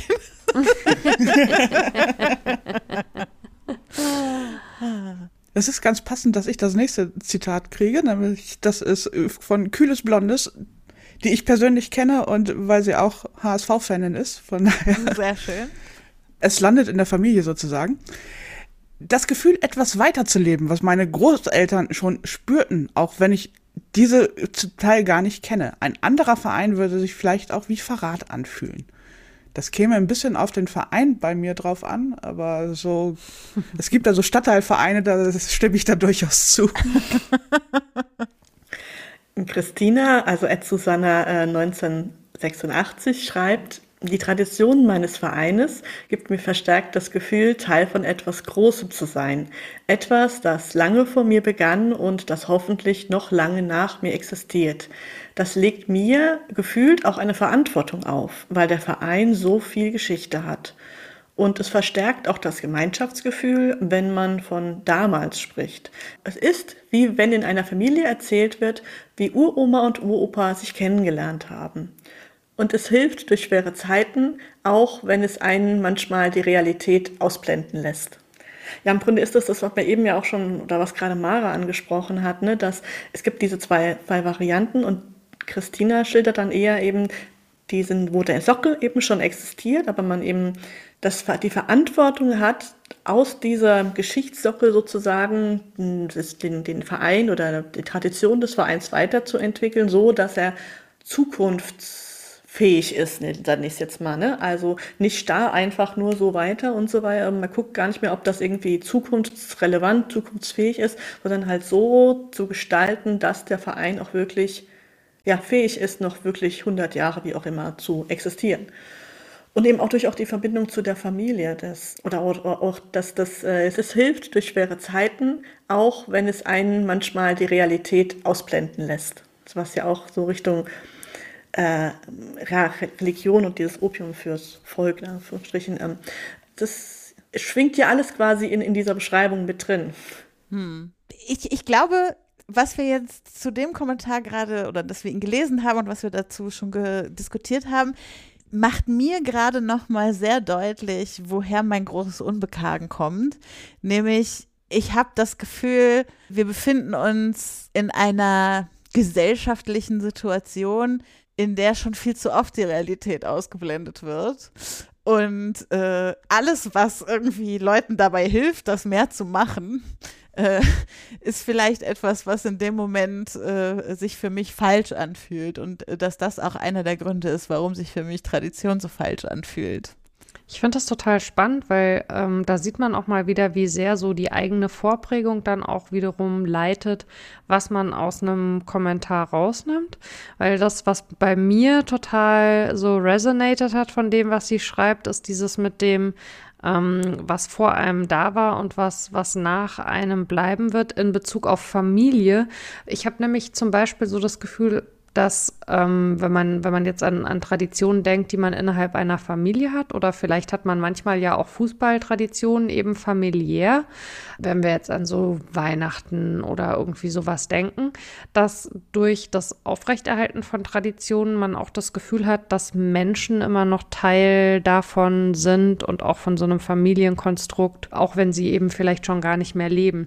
Das ist was, was beim Verein, finde ich, auch eine Rolle spielt, dass in so einem positiv geprägten Traditionsbegriff eben gedanklich auch Leute, die mal zum Verein gehört haben, immer ein Teil des Vereins bleiben werden, weil sie mitgebaut haben auf diesem Sockel, mhm. auf dem man jetzt eben, auf diesem Vergangenheitssockel, auf dem man jetzt eben die Zukunft aufbaut.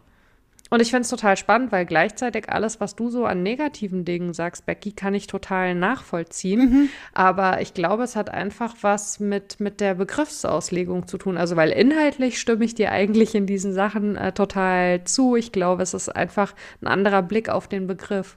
Hm. Und andersrum geht es mir genauso. Also ich musste gerade dran denken, dass ich, äh, ich bin ja nun kein Mainz 05-Fan, aber ich gucke mir manchmal deine äh, Videokolumne an und zwar immer dann, wenn es um genau solche Leute geht, die irgendwie den Verein vor Urzeiten schon mitgebaut haben und an die nicht mehr so viel gedacht wird oder so. Ja, mhm. spannend. Ich lese noch einen von Carly Sophie vor, nämlich äh, Tradition im Sport ist für mich ein identitätsstiftendes Element, ja, das hatten wir jetzt schon sehr oft, äh, das die Gemeinschaft zusammenschweißt. Neben typischen Fanelementen bietet die Gruppe auch eine Chance, politische Themen zu unterstützen das ist auch wahrscheinlich nicht von der Hand zu weisen. Also, dass eine große politische Kom Komponente auch in vielem von dem steckt, was wir gerade schon diskutiert haben. Gerade wenn ich so darüber nachdenke, über dieses, ich suche mir halt die Traditionen raus, die zu mir und meinem Wertesystem und so weiter passen, dass ich dann vielleicht politisch Gleichgesinnte finde, mit denen ich das gemeinsam machen kann. Ich bin mir aber nicht sicher, ob da nicht irgendwie die Vereine im Ganzen viel zu heterogen sind, als dass man da irgendwie eine politische Richtung finden könnte. Also selbst bei so verrufenen Vereinen wie, was weiß ich, ich will jetzt niemandem zu nahe treten, aber Energie Cottbus oder ähnliche, selbst da findest du ja durchaus auch aktive Fans, mhm. die sich gegen irgendwelche rechtsoffenen mhm. Themen stellen und sich nicht vereinnahmen lassen, sondern sagen hier, dieser Verein muss sich da auch an einigen Stellen ändern. Krass, Vereinnahmen. Hat das was mit Verein mhm. zu tun, Leute? Da muss ich gerade drüber nachdenken. Ach, Sprache. I love it. Aber wenn wir das Thema Politik ähm, anschauen, dann glaube ich, dass ähm, ein Unbehagen, ähm, was sicherlich von diesem Begriff Tradition und der teilweise Nutzung ausgeht, eben einfach so dieses ist. Und äh, da hast du, glaube ich, aus sehr guten Gründen, äh, Becky, vorhin angesprochen, dass du da ähnliche äh, Abwehrmechanismen innere hast wie damals äh, bei der Sendung mit dem Heimatbegriff. Tradition wird natürlich von äh, Menschen, die einer gewissen politischen Strömung Strömung angehören, auf eine Art und Weise genutzt, die komplett hm. äh, abschreckend und abstoßend ist. Und ähm, ich glaube, dass es, es gibt so Begriffe, bei denen man sich so ein bisschen überlegen muss. Also lohnt es sich quasi zu versuchen, den Begriff aus bestimmten Kontexten rauszuholen und wieso zurückzuerobern oder ist der Begriff vielleicht irgendwie so verloren? Und ähm, wie man das für sich selber einschätzt, äh, ist dann wahrscheinlich einfach sehr individuell. Ähm, Martin at Aktenstudium schreibt, Tradition ist für mich das Schlagwort, unter dem viele der Fußball wie er in meiner Kindheit war fassen. Der Begriff wird vor allem als Abgrenzung gegen Entwicklungen genutzt, die man ablehnt. Das hat für mich keinen Wert. Mhm. Das ist, glaube ich, so, ne, in die Richtung haben wir auch schon viel gesprochen, also nachvollziehbare Haltung und eben mit dem, mit dem negativen Traditionsbegriff. Ja, negativen und im ersten Teil steckt ja auch ein bisschen dieses Verklärende, ne? was wir mm, auch schon genau. hatten. Also, die, also ich meine, wenn wir uns alle mal Fußballspiele angucken aus der Zeit, als wir Kinder waren, dann waren die nicht unbedingt auch schöner alle. So, also der Fußball, wie er in meiner Kindheit war, war nicht unbedingt der bessere Fußball als heute. Ja, Lila Weißer schreibt, ich fahre alle zwei Wochen zur Bremer Brücke. Dieses Stadion ist halt der Inbegriff von Tradition. Dieser Ort ist an sich besonders mitten in der Stadt wenn im Sommer die Sonne hinterm Stadion verschwindet und die Vereinshymne läuft, hat das eine Emotionalität, die man im Leben sonst nicht hat. Es ist der Ort, zu dem jeder fußballinteressierte Osnabrücker die eine Geschichte erzählen kann und man sie heute noch nachvollziehen kann, weil sich der Standort nie verändert hat. Ja, ist glaube ich auch was, was wir schon gesagt haben, dass das auch viel mit Emotionen zu tun hat, Tradition. Und auch nochmal mit Objekten, ne? Also mhm, jetzt genau. ja hier das Stadion so, so hervorgehoben ja. wird, wo man jetzt sagen kann, na gut, ist halt ein Ort. so, vorher hätte ich jetzt eher gedacht, Traditionen sind eher so Dinge, die Menschen tun oder so, aber es scheint auch in Objekten sozusagen Traditionen empfunden werden zu können. Da könnte ich noch wieder so einen kleinen HSV-Fun-Fact mit ja, einbringen. das traditionelle HSV-Stadion war ja das an, am Roten Baum. Und da steht mittlerweile das Tennisstadion und der Max Verlag, weil es irgendwann verkauft wurde mhm. für relativ geringen Preis und man sich für den Volkspark als neue Heimat und Norderstedt als neue Heimat entschieden hat. Das heißt, das Volksparkstadion ist gar nicht der große nee. Traditionsort, für der da immer verklärt wird. Also die HSV-Spiele finden da jetzt mittlerweile seit 70, 80 Jahren auch zwischendurch mal statt, aber grundsätzlich die Heimatstätte war am Roten Baum. Den gibt's halt so nicht mehr. Das Stadion wurde vor langer Zeit abgerissen und unser ehemaliger Torwart Richard Golz hat, glaube ich, irgendeine Tribünenbank mit nach Hause genommen und mhm. die steht jetzt bei sich im Garten. das ist ja auch geil. Soweit zur Tradition. Ich lese mal den nächsten hier vor. Und zwar kommt der von der Schneeente oder auch dann No Kolibris in Netzwerken. Für mich sind es Werte des Vereins und der Fanszene. Ich habe mich mal in die Art, Fußball zu spielen, verliebt und bin auch einfach geblieben, weil ich mich im Umfeld des Clubs sehr gut aufgehoben gefühlt habe. Also äh, Werte und äh, was macht das Umfeld so oder was hat es gemacht, seit, seit ich dabei bin ist für mich gar nicht so viel Tradition drin, ehrlich gesagt. Das ist wieder dieses Familie, das ja. man dann irgendwie im Verein so für sich spürt. Mhm. Ja, das hätte ich auch eher so als Wert dahinter gesehen, als Tradition. Spannend. Aber Familie hat ja sehr viel auch mit Traditionen dann zu tun. Also, ne? Ja, auf jeden Fall. Die ähm, Lena Ries at Plusorella schreibt Tradition Je mehr ich drüber nachdenke, desto unklarer wird der Begriff. Traditionell in Grün und Weiß, in meinem Fall, ja gut. Aber sonst vielleicht eher ein Begriff, der Kommerz kaschieren soll. Und es gibt ja auch Traditionen, die gerne weg können. Und dann gibt es ja noch die Traditionsvereine und welche, die es auf keinen Fall und niemals sein werden dürfen. Da ist das dann ein Begriff, um abzugrenzen und auszuschließen. Und wie gesagt, je mehr ich drüber nachdenke, Punkt, Punkt, Punkt. ja, ne?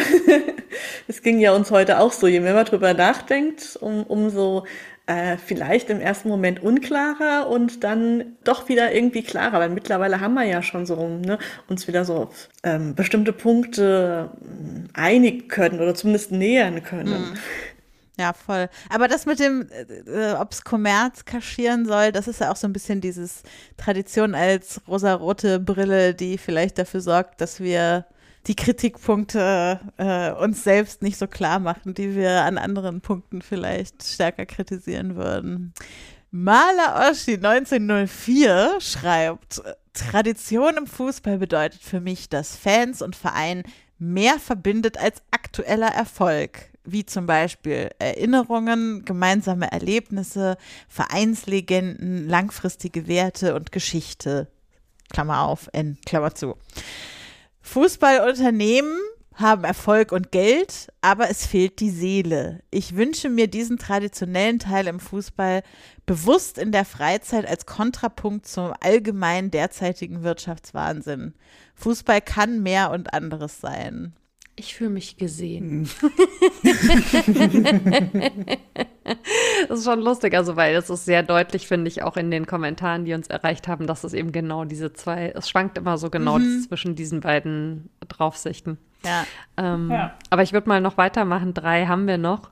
Ähm, DJ Dog schreibt, ganz primitiv, samstags 15.30 Uhr Bundesliga Männer, sonntags 11 Uhr Bundesliga Frauen. Ja, ich weiß, Vermarktung muss sein, aber nicht durch unnötige Spielzerstückelung in allen möglichen Ligen. Ich will Fußball im Stadion und auf dem Sportplatz sehen und nicht im Fernsehen. Ich möchte echte Freude auf dem Rasen spüren, wenn ein Tor fällt und nicht ein einstudierter Tanz für die Kameras. Das finde ich einen sehr, sehr ähm, coolen Aspekt. Also dieses, ähm, dass eben Fußball ursprünglich mal feste Anstoßzeiten hatte, ähm, die es dann auch möglich gemacht haben, zwar nicht innerhalb der Liga mehrere Spiele zu sehen, so wie wir das mittlerweile komplett gewohnt sind, aber Spiele in verschiedenen Ligen zu sehen, mhm. weil eben so die unterschiedlichen Ligen so ihre Timeslots hatten und ähm, das ist tatsächlich was, was ja komplett verloren gegangen ist und was also auf jeden Fall bedauerlich ist und was ganz eindeutig dem Kommerz eben obliegt. Ja, und wir haben ja bisher, widerlegt mich, wenn es falsch ist, vor allem in Bezug auf Vereine äh, über Tradition mhm. geredet. Und hier geht es ja jetzt wirklich um den Fußball an sich und was das Fußballschauen an sich jetzt mal ganz unabhängig von Vereinen für einen an Traditionen bedeutet. Das finde ich auch nochmal interessant. Voll. Ute S. schreibt, ich bin kein großer Kenner der Materie. Es hängt sicher ganz viel von den Fans ab. Hat man beruflich und privat auf Bahnreisen eher mit alkoholisierten und randalierenden Fans zu tun, ist das eine Tradition, auf die man gern verzichten kann. Ja, ich glaube wirklich, dass äh, ganz viel von den Fans auch abhängig ist, haben wir ja auch schon gut rausgearbeitet. Und eh von persönlichen Erfahrungen, die man so gemacht hat, ne? Also Genau.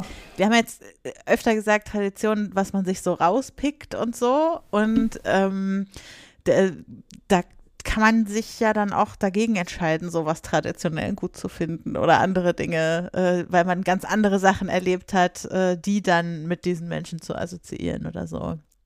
Dann übernehme ich nochmal unseren letzten Kommentar hier und der stammt von Nobilo. Tradition ist für mich immer etwas, das gelebt wird. Rituale, Veranstaltungen, Fankultur.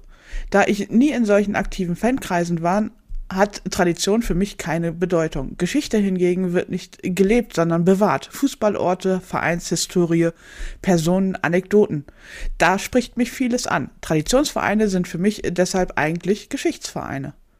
Hm. Ist auch mal eine schöne Sicht. Und äh, führt uns eigentlich äh, ganz schön nochmal zum Anfang zurück, wo wir ja mit einer historischen Definition angefangen haben. Und jetzt sind wir auch wieder bei Geschichte. Also vielleicht macht das den Kreis ganz gut zu. Und äh, vielleicht machen wir das dann auch an der Stelle und machen zum Abschluss nochmal äh, eine Runde was wir jetzt heute aus dem Gespräch mitnehmen, äh, worüber wir noch viel weiter nachdenken werden, was sich bei uns getan hat, äh, seit wir vor anderthalb Stunden begonnen haben, über das Thema Tradition im Fußball zu sprechen. Also, äh, ich hatte ja das innere Bedürfnis, dass wir dieses Gespräch hier heute führen und äh, äh, ich habe mich nicht getäuscht. Es tat mir gut, dass wir über das ganze Thema mal so intensiv gesprochen haben und vor allem dass wir uns sehr schnell davon verabschiedet haben, äh, irgendwie in Kategorien wie Traditionsverein, kein Traditionsverein, Mitteltraditionsverein oder so zu sprechen, sondern so ein bisschen hinter die Traditionen, hinter die einzelnen Traditionen zu gucken. Äh, ich glaube, es gibt immer noch vieles, wo ich einfach selber nicht so wirklich einen Wert draus ziehe, aber ich glaube, ich kann jetzt besser verstehen, warum andere einen Wert daraus ziehen können. Und trotzdem äh, bleibe ich auch bei Eng Grangy und sage, Traditionen sind dafür da, um gebrochen zu werden. Ich mache dann einfach mal weiter. Also ich nehme aus dem Gespräch mit, dass mir tatsächlich Fußballtraditionen wichtiger sind als Familientraditionen, Mhm. weil ich kann Becky total verstehen, wenn ich das auf irgendwie Weihnachtstraditionen oder sowas umwälze oder umdenke, weil da geht es mir dann genauso wie Becky, weil ich habe da überhaupt keinen Bock drauf. Hingegen bei Fußballtraditionen, wenn es um meinen Verein geht, dann denke ich mir schon, da will ich diese Gemeinsamkeit haben, dieses familiäre und wenn es dann halt patriarchalische Traditionen sind, dann nehme ich auch die mit. Kzing.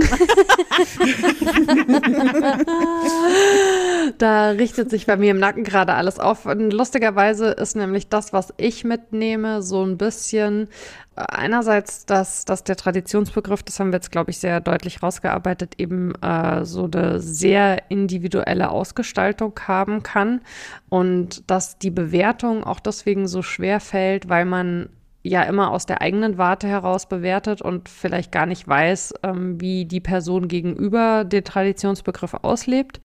Positiv ist Tradition für mich dann, wenn sie ähm, Geschichte, Gemeinschaft und Rituale beschreibt und auch eine Aufarbeitung von Geschichte übrigens. Negativ ist sie für mich da, wo sie ein Bremsschuh ist, wo sie genutzt wird, um patriarchale Strukturen äh, zu stärken, zu zementieren und zu erhalten und wo sie sich einer Weiterentwicklung verwehrt.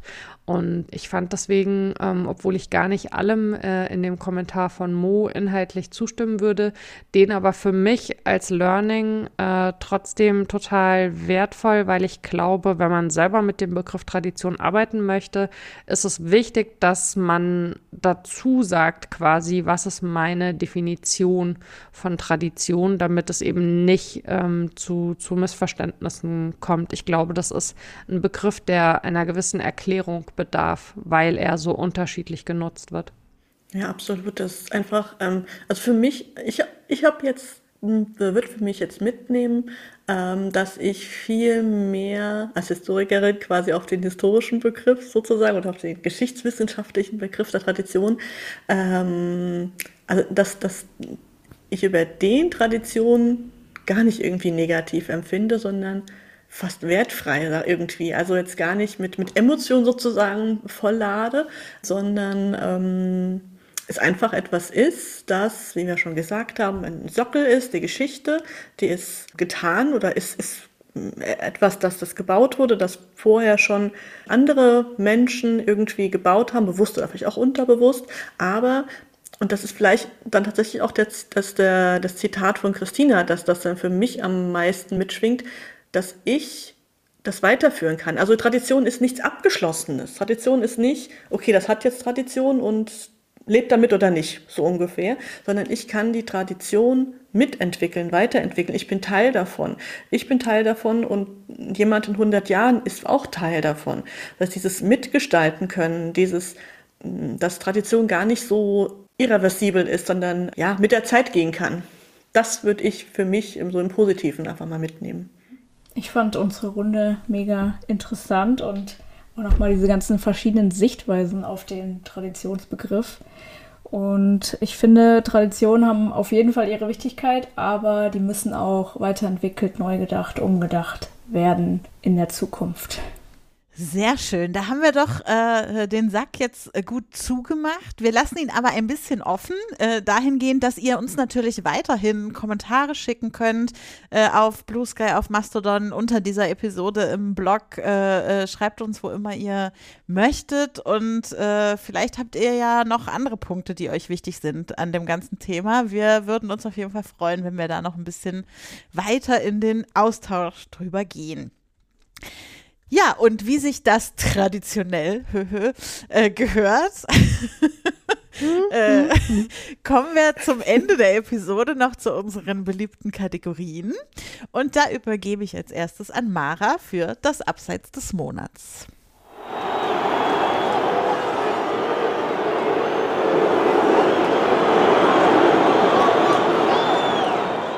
Ja, das Abseits des Monats äh, vergeben wir äh, kurz und knackig äh, an Gianni Infantino für sein äh, WM-Vergabegemauschel.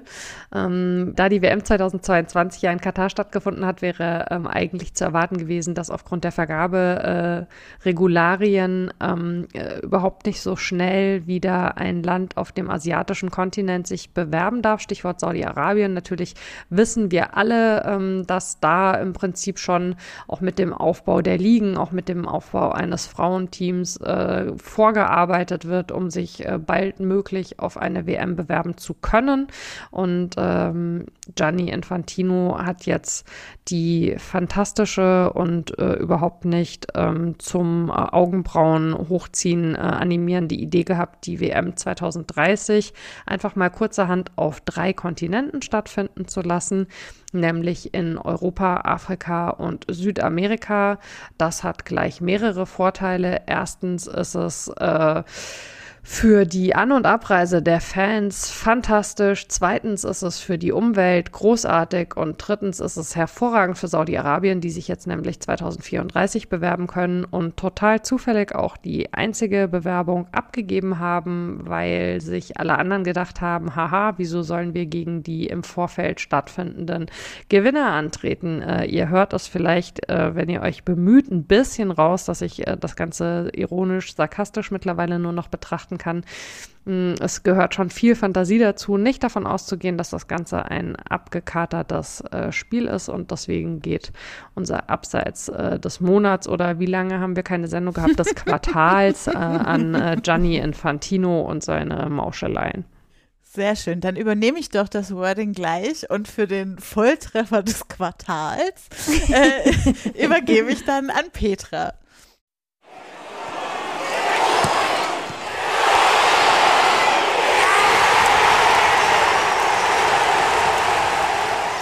Ja, also dem, dem diesmaligen Volltreffer ähm, geht ein, ein Kombinationsspiel voraus. Äh, will sagen, ein Volltreffer mit mehreren Assists.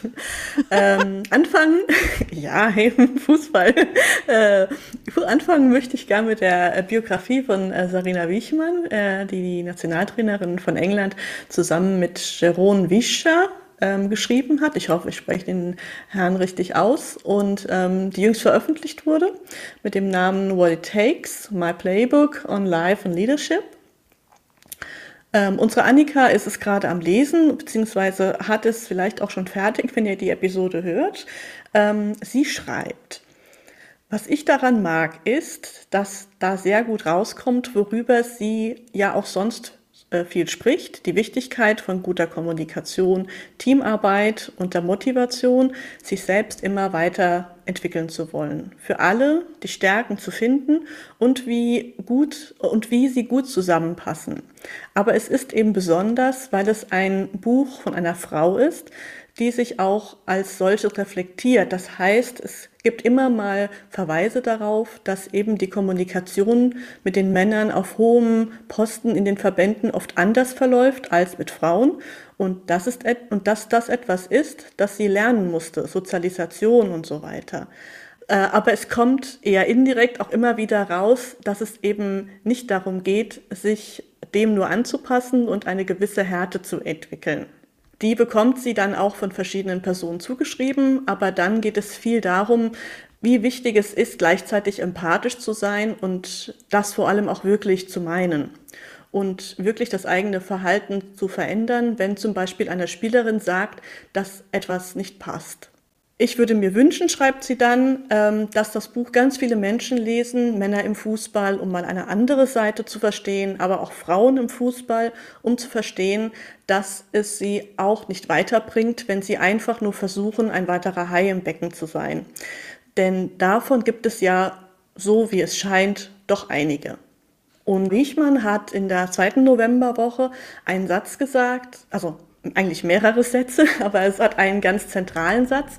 Es geht darin ähm, um Frauen als Trainerinnen von professionellen Männerclubs. Sie sagte, um, ähm, I think it is a matter of time and I think when first one happens, it will be a really big uh, thing, but I think then more will follow. When I was a little kid, I was not allowed to play football as a girl, but now everyone says, oh, why not? Hopefully, in 20 years, we say, why did we think females couldn't coach males? Hopefully, that will change quickly. Und nun ist es ja so, also wir nehmen ja jetzt am 15. November die Episode auf und tatsächlich heute ähm, ist die Auflösung des Vertrags äh, von Unionstrainer Urs Fischer und dessen Co. bekannt geworden. Und die nachfolgenden Personen sind auch schon bekannt. Der neue Trainer ähm, wird Marco Grote, der bisherige U19-Trainer von Union. Und an seiner Seite war bislang eine Co-Trainerin, Marie-Louise Eta. Und genau diese folgt ihm nun auch in die erste Bundesliga der Männer. Also tatsächlich ist es jetzt so, bei ähm, Sarina Wiechmann ging es auch tatsächlich um, ja, um Trainerinnen, Frauen als Trainerinnen von professionellen Männerclubs. Jetzt ist es zumindest eine Co-Trainerin in der ersten Bundesliga der Männer. Und es ist ja tatsächlich nicht nur dann eben die erste Co-Trainerin in der ersten Bundesliga, sondern auch in der Champions League der Männer. Mhm. Es, ne, also noch spielt ja unsere Union, was heißt noch, vielleicht, das ist ja, Entschuldigung, das war jetzt schon, das, ist, sie haben zwar einen Punkt, aber sie können es ja tatsächlich noch, noch schaffen. Ich glaube, der Zweitplatzierte hat, hat sieben Punkte, also es ist noch möglich und ähm, Europa League ist dann ja auch noch als dritter Platz drin. Aber ja, also es ist tatsächlich die erste Co-Trainerin der ersten Bundesliga und äh, die erste Co-Trainerin in der Champions League der Männer. Und wenn mit ähm, Union am 29. November ähm, in Praga spielt, dann wird Marie-Louise Eta die erste Co-Trainerin in der Männer Champions League sein. Und ich meine, wie krass ist das denn? Aber wobei man natürlich sagen muss, Champions League ist die für die ähm, für die Frau, Frau Eta wollte ich gerade schon sagen, das dann für die Marie-Louise Eta tatsächlich nichts Neues, weil sie hat tatsächlich vor 13 Jahren die Champions League gewonnen mit Turbine Potsdam. Aber ähm, ja, ich habe es vorhin ja schon im Slack geschrieben. Stellt euch mal vor, die UEFA nominiert jetzt irgendwie Stephanie Frappard als für eins dieser folgenden Champions League Spiele von Union als vierte Offizielle. Also das mit der Schiedsrichterin, das ja anderes Thema. Aber vierte Offizielle, äh, Frappard und Eta stehen an der Linie, unterhalten sich über irgendwas, zum Beispiel keine Ahnung, wer jetzt als nächster ausgewechselt wird und so weiter. Was für ein großartiges Bild, was für ein Empowerment das eben für Mädchen und für Frauen sein kann und naja, natürlich auch, was für äh, Instant-Schnappatmung das bei Thekengünders wahrscheinlich hervorruft, wenn sie da tatsächlich bei dem Männer-Champions League-Spiel zwei Frauen an der Seite äh, miteinander reden sehen. Das kann ja, das ist auch, ich meine, deren traditionelles, äh, ja, da haben wir es wieder, Rollenbild, das wird ja komplett aus den Angeln gehoben. Und ich glaube auch übrigens, dass Wiechmann mit diesen 20 Jahren recht behalten könnte, denn mm, ich denke auch, dass so ein Bild mit Frappard und Eta an der Seitenlinie dann eben keine Besonderheit mehr ist, oder ich hoffe es zumindest. Und von daher geht der Volltreffer diesmal kombiniert an Sarina Wiechmann, an Marie-Louise Ether und an all die Frauen im Fußball, die Traditionen aus den Angeln heben. Oh, wie wunderbar du es schon wieder mit unserem Sendungsthema verknüpft hast. Das ist ja ein Traum hier. ähm, eine dritte Kategorie haben wir noch im Angebot und das ist unser Podcast-Tipp und den bringt uns heute Tanja.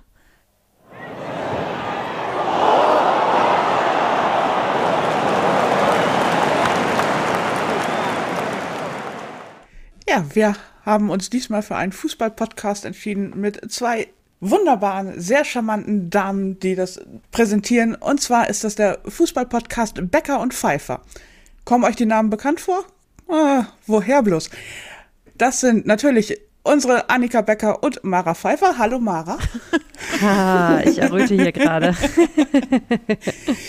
die sich einmal in der Woche über diverse Themen rund um den Fußball unterhalten. Also es geht nicht nur um irgendwelche Spielbetrachtungen, da sind andere Podcasts dann vielleicht eher euer Ziel. Aber wenn ihr euch um die Themen Sportpolitik und ähnliches mal ein bisschen mehr interessieren möchtet und euch da mehr reinhören möchtet, dann solltet ihr wöchentlich Becker und Pfeiffer, der Fußball-Podcast hören. Und wenn ihr schon gerade dabei seid, könnt ihr auch noch mal schnell bei den elf Freunden vorbeigucken und für den Fallon de Flor abstimmen. Und da bitte auch Becker und Pfeiffer einfach wählen. Den Link dazu setzen wir euch in die Show Notes. Genau. Und wann immer ihr in Zukunft fragt, wann kommt denn endlich die nächste Früff-Episode, äh, können wir euch immer für den, für den Zeitvertreib bis dahin äh, zu Becker und Pfeiffer weiterverweisen, die ja tollerweise wöchentlich senden. Das ist mir ein Rätsel, wie ihr das macht, aber. Uns auch, uns auch. das ist echt eine Serviceleistung für uns Hörende. Man kann es nicht anders sagen.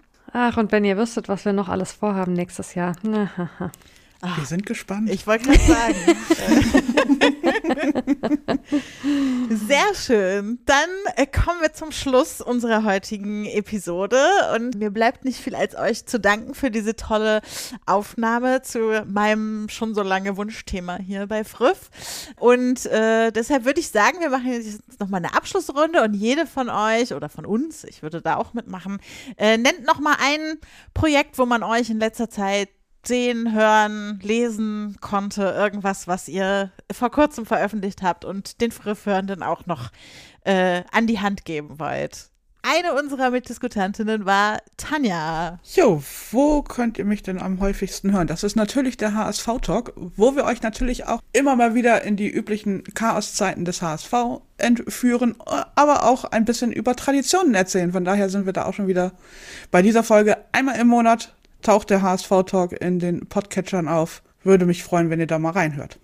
Sehr schön. Dann war Petra dabei. Petra, was konnte man von dir zuletzt sehen, hören, lesen? Ja, auf Nachspielzeiten schreibe ich ja nicht mehr so viel, weil es gar nicht mehr so viel zu schreiben wird. Aber tatsächlich bei unserer frühweb.de Kolumne habe ich äh, vor kurzem tatsächlich was zu Fußballregeln geschrieben, beziehungsweise zu Fußballregeln, die nicht existieren, die noch nicht existieren, die hoffentlich bald existieren, die ich nämlich ganz, ganz großartig finde, äh, den sogenannten Self-Pass. Also kleine, kleine, ganz kleine kurze Schleife.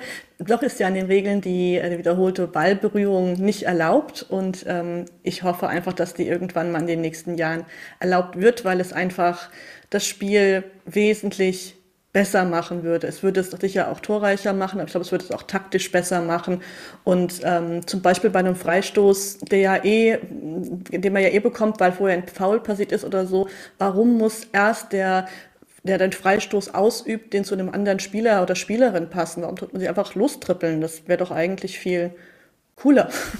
Von daher äh, habe ich jetzt etwas länglich meinen letzten Artikel bei äh, web.de promotet, unsere Frühkolumne. Sehr schön, danke Petra. Dann Mara, du warst dabei. Was würdest du von dir in die Waagschale werfen? Ich würde tatsächlich immer äh, Becker und Pfeiffer in die Waagschale werfen, weil das ein totales Herzensprojekt ist, in das wir wirklich absurd viel Zeit stecken jede Woche. Ja. Deswegen freuen wir uns, äh, wenn da die Community noch ein bisschen wächst. Und ähm, natürlich äh, im Fußballkontext äh, gibt es auch alle zwei Wochen äh, weiterhin Flutlicht an mit ganz, ganz tollen GesprächspartnerInnen. Ähm, aktuell ist es Lisa Salzer von äh, Amnesty Schweiz, äh, mit der ich ein bisschen über die ähm, WM Katar, die ja jetzt äh, fast ein Jahr zurück, äh, zurückliegt, spreche und auch die ganze Geschichte mit Vergabe und warum es wichtig ist, das Thema Fußball und Menschenrechte weiterhin auf dem Schirm zu haben. Danke, Mara. Und Anna, äh, was gibt es von dir sonst noch da draußen in diesem Internet zu hören, zu sehen, zu lesen? Ich war zuletzt zu hören in der Rasenfunk-Liga-Tour und habe da hauptsächlich über Schalke, aber auch über die zweite Liga der Männer gesprochen. Das sind dann diese äh, äh, Spieltagsbesprechungen, von denen vorhin auch schon die Rede war. Fantastisch.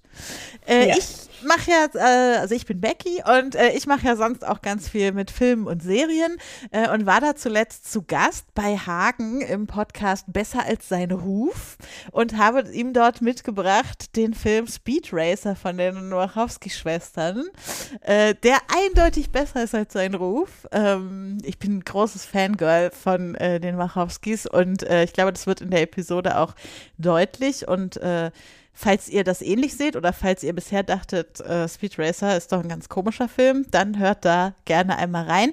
Sie ist zu diesem Zeitpunkt noch nicht veröffentlicht, aber Hagen wollte sie eigentlich veröffentlichen, sobald der äh, Streik äh, der Schauspielenden in den USA äh, beendet ist. Und da das ja jetzt der Fall ist, sollte die Episode demnächst kommen.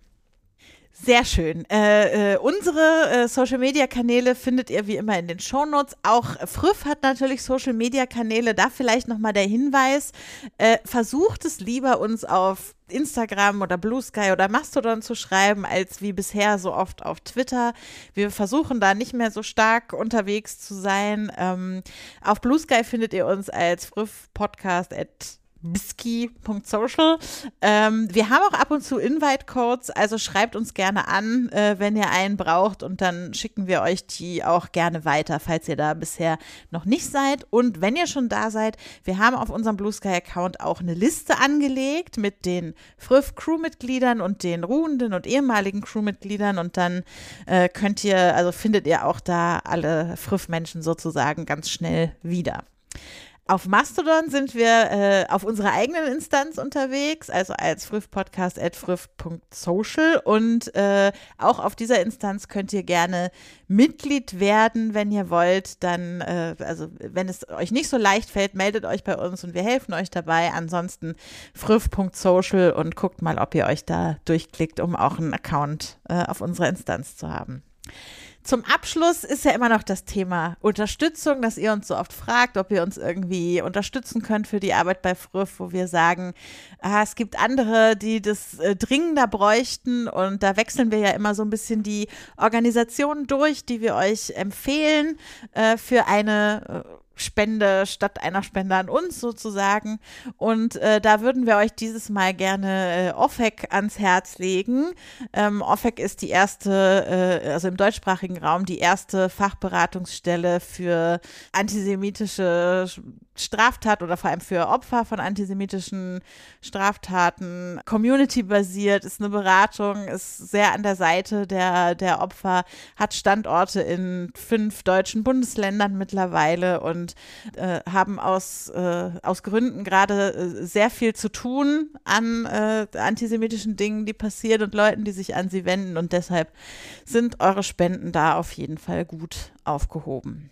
Dann bleibt uns zum Abschluss nur noch wenn ihr nichts spenden könnt, kein Problem. Ihr dürft auch einfach liken, reposten, äh, uns per Mund-zu-Mund-Propaganda eurer Arbeitskollegin oder eurem Nachbarn empfehlen und uns vielleicht eine Bewertung bei Apple Podcast oder so äh, hinterlassen. Und das ist dann ohnehin unser schönster Applaus für uns. Also, bis zum nächsten Mal. Ciao.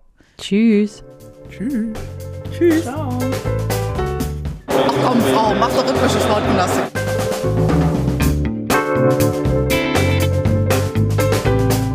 Themen rausarbeiten, neugierig sein, ähm, dieses journalistische Brainstorming, wenn man unterschiedliche Haltungen zu gewissen Themen hat, das richtig bis an die Grenzen zu bringen.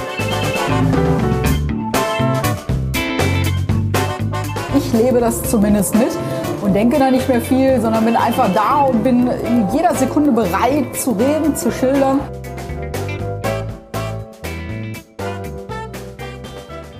Maler Oschi 1907 schreibt. 1904. Oh, Entschuldigung. Oh Gott. Ja. Oh Gott. Das wird ja sicher Also irgendwas bitte. mit dem Fußballverein zu tun haben hier. Immerhin hast du nicht 1909 gesagt. 1908 plus 1 bitte, ja? Das schneide ich als Outtake hinten dran. Also,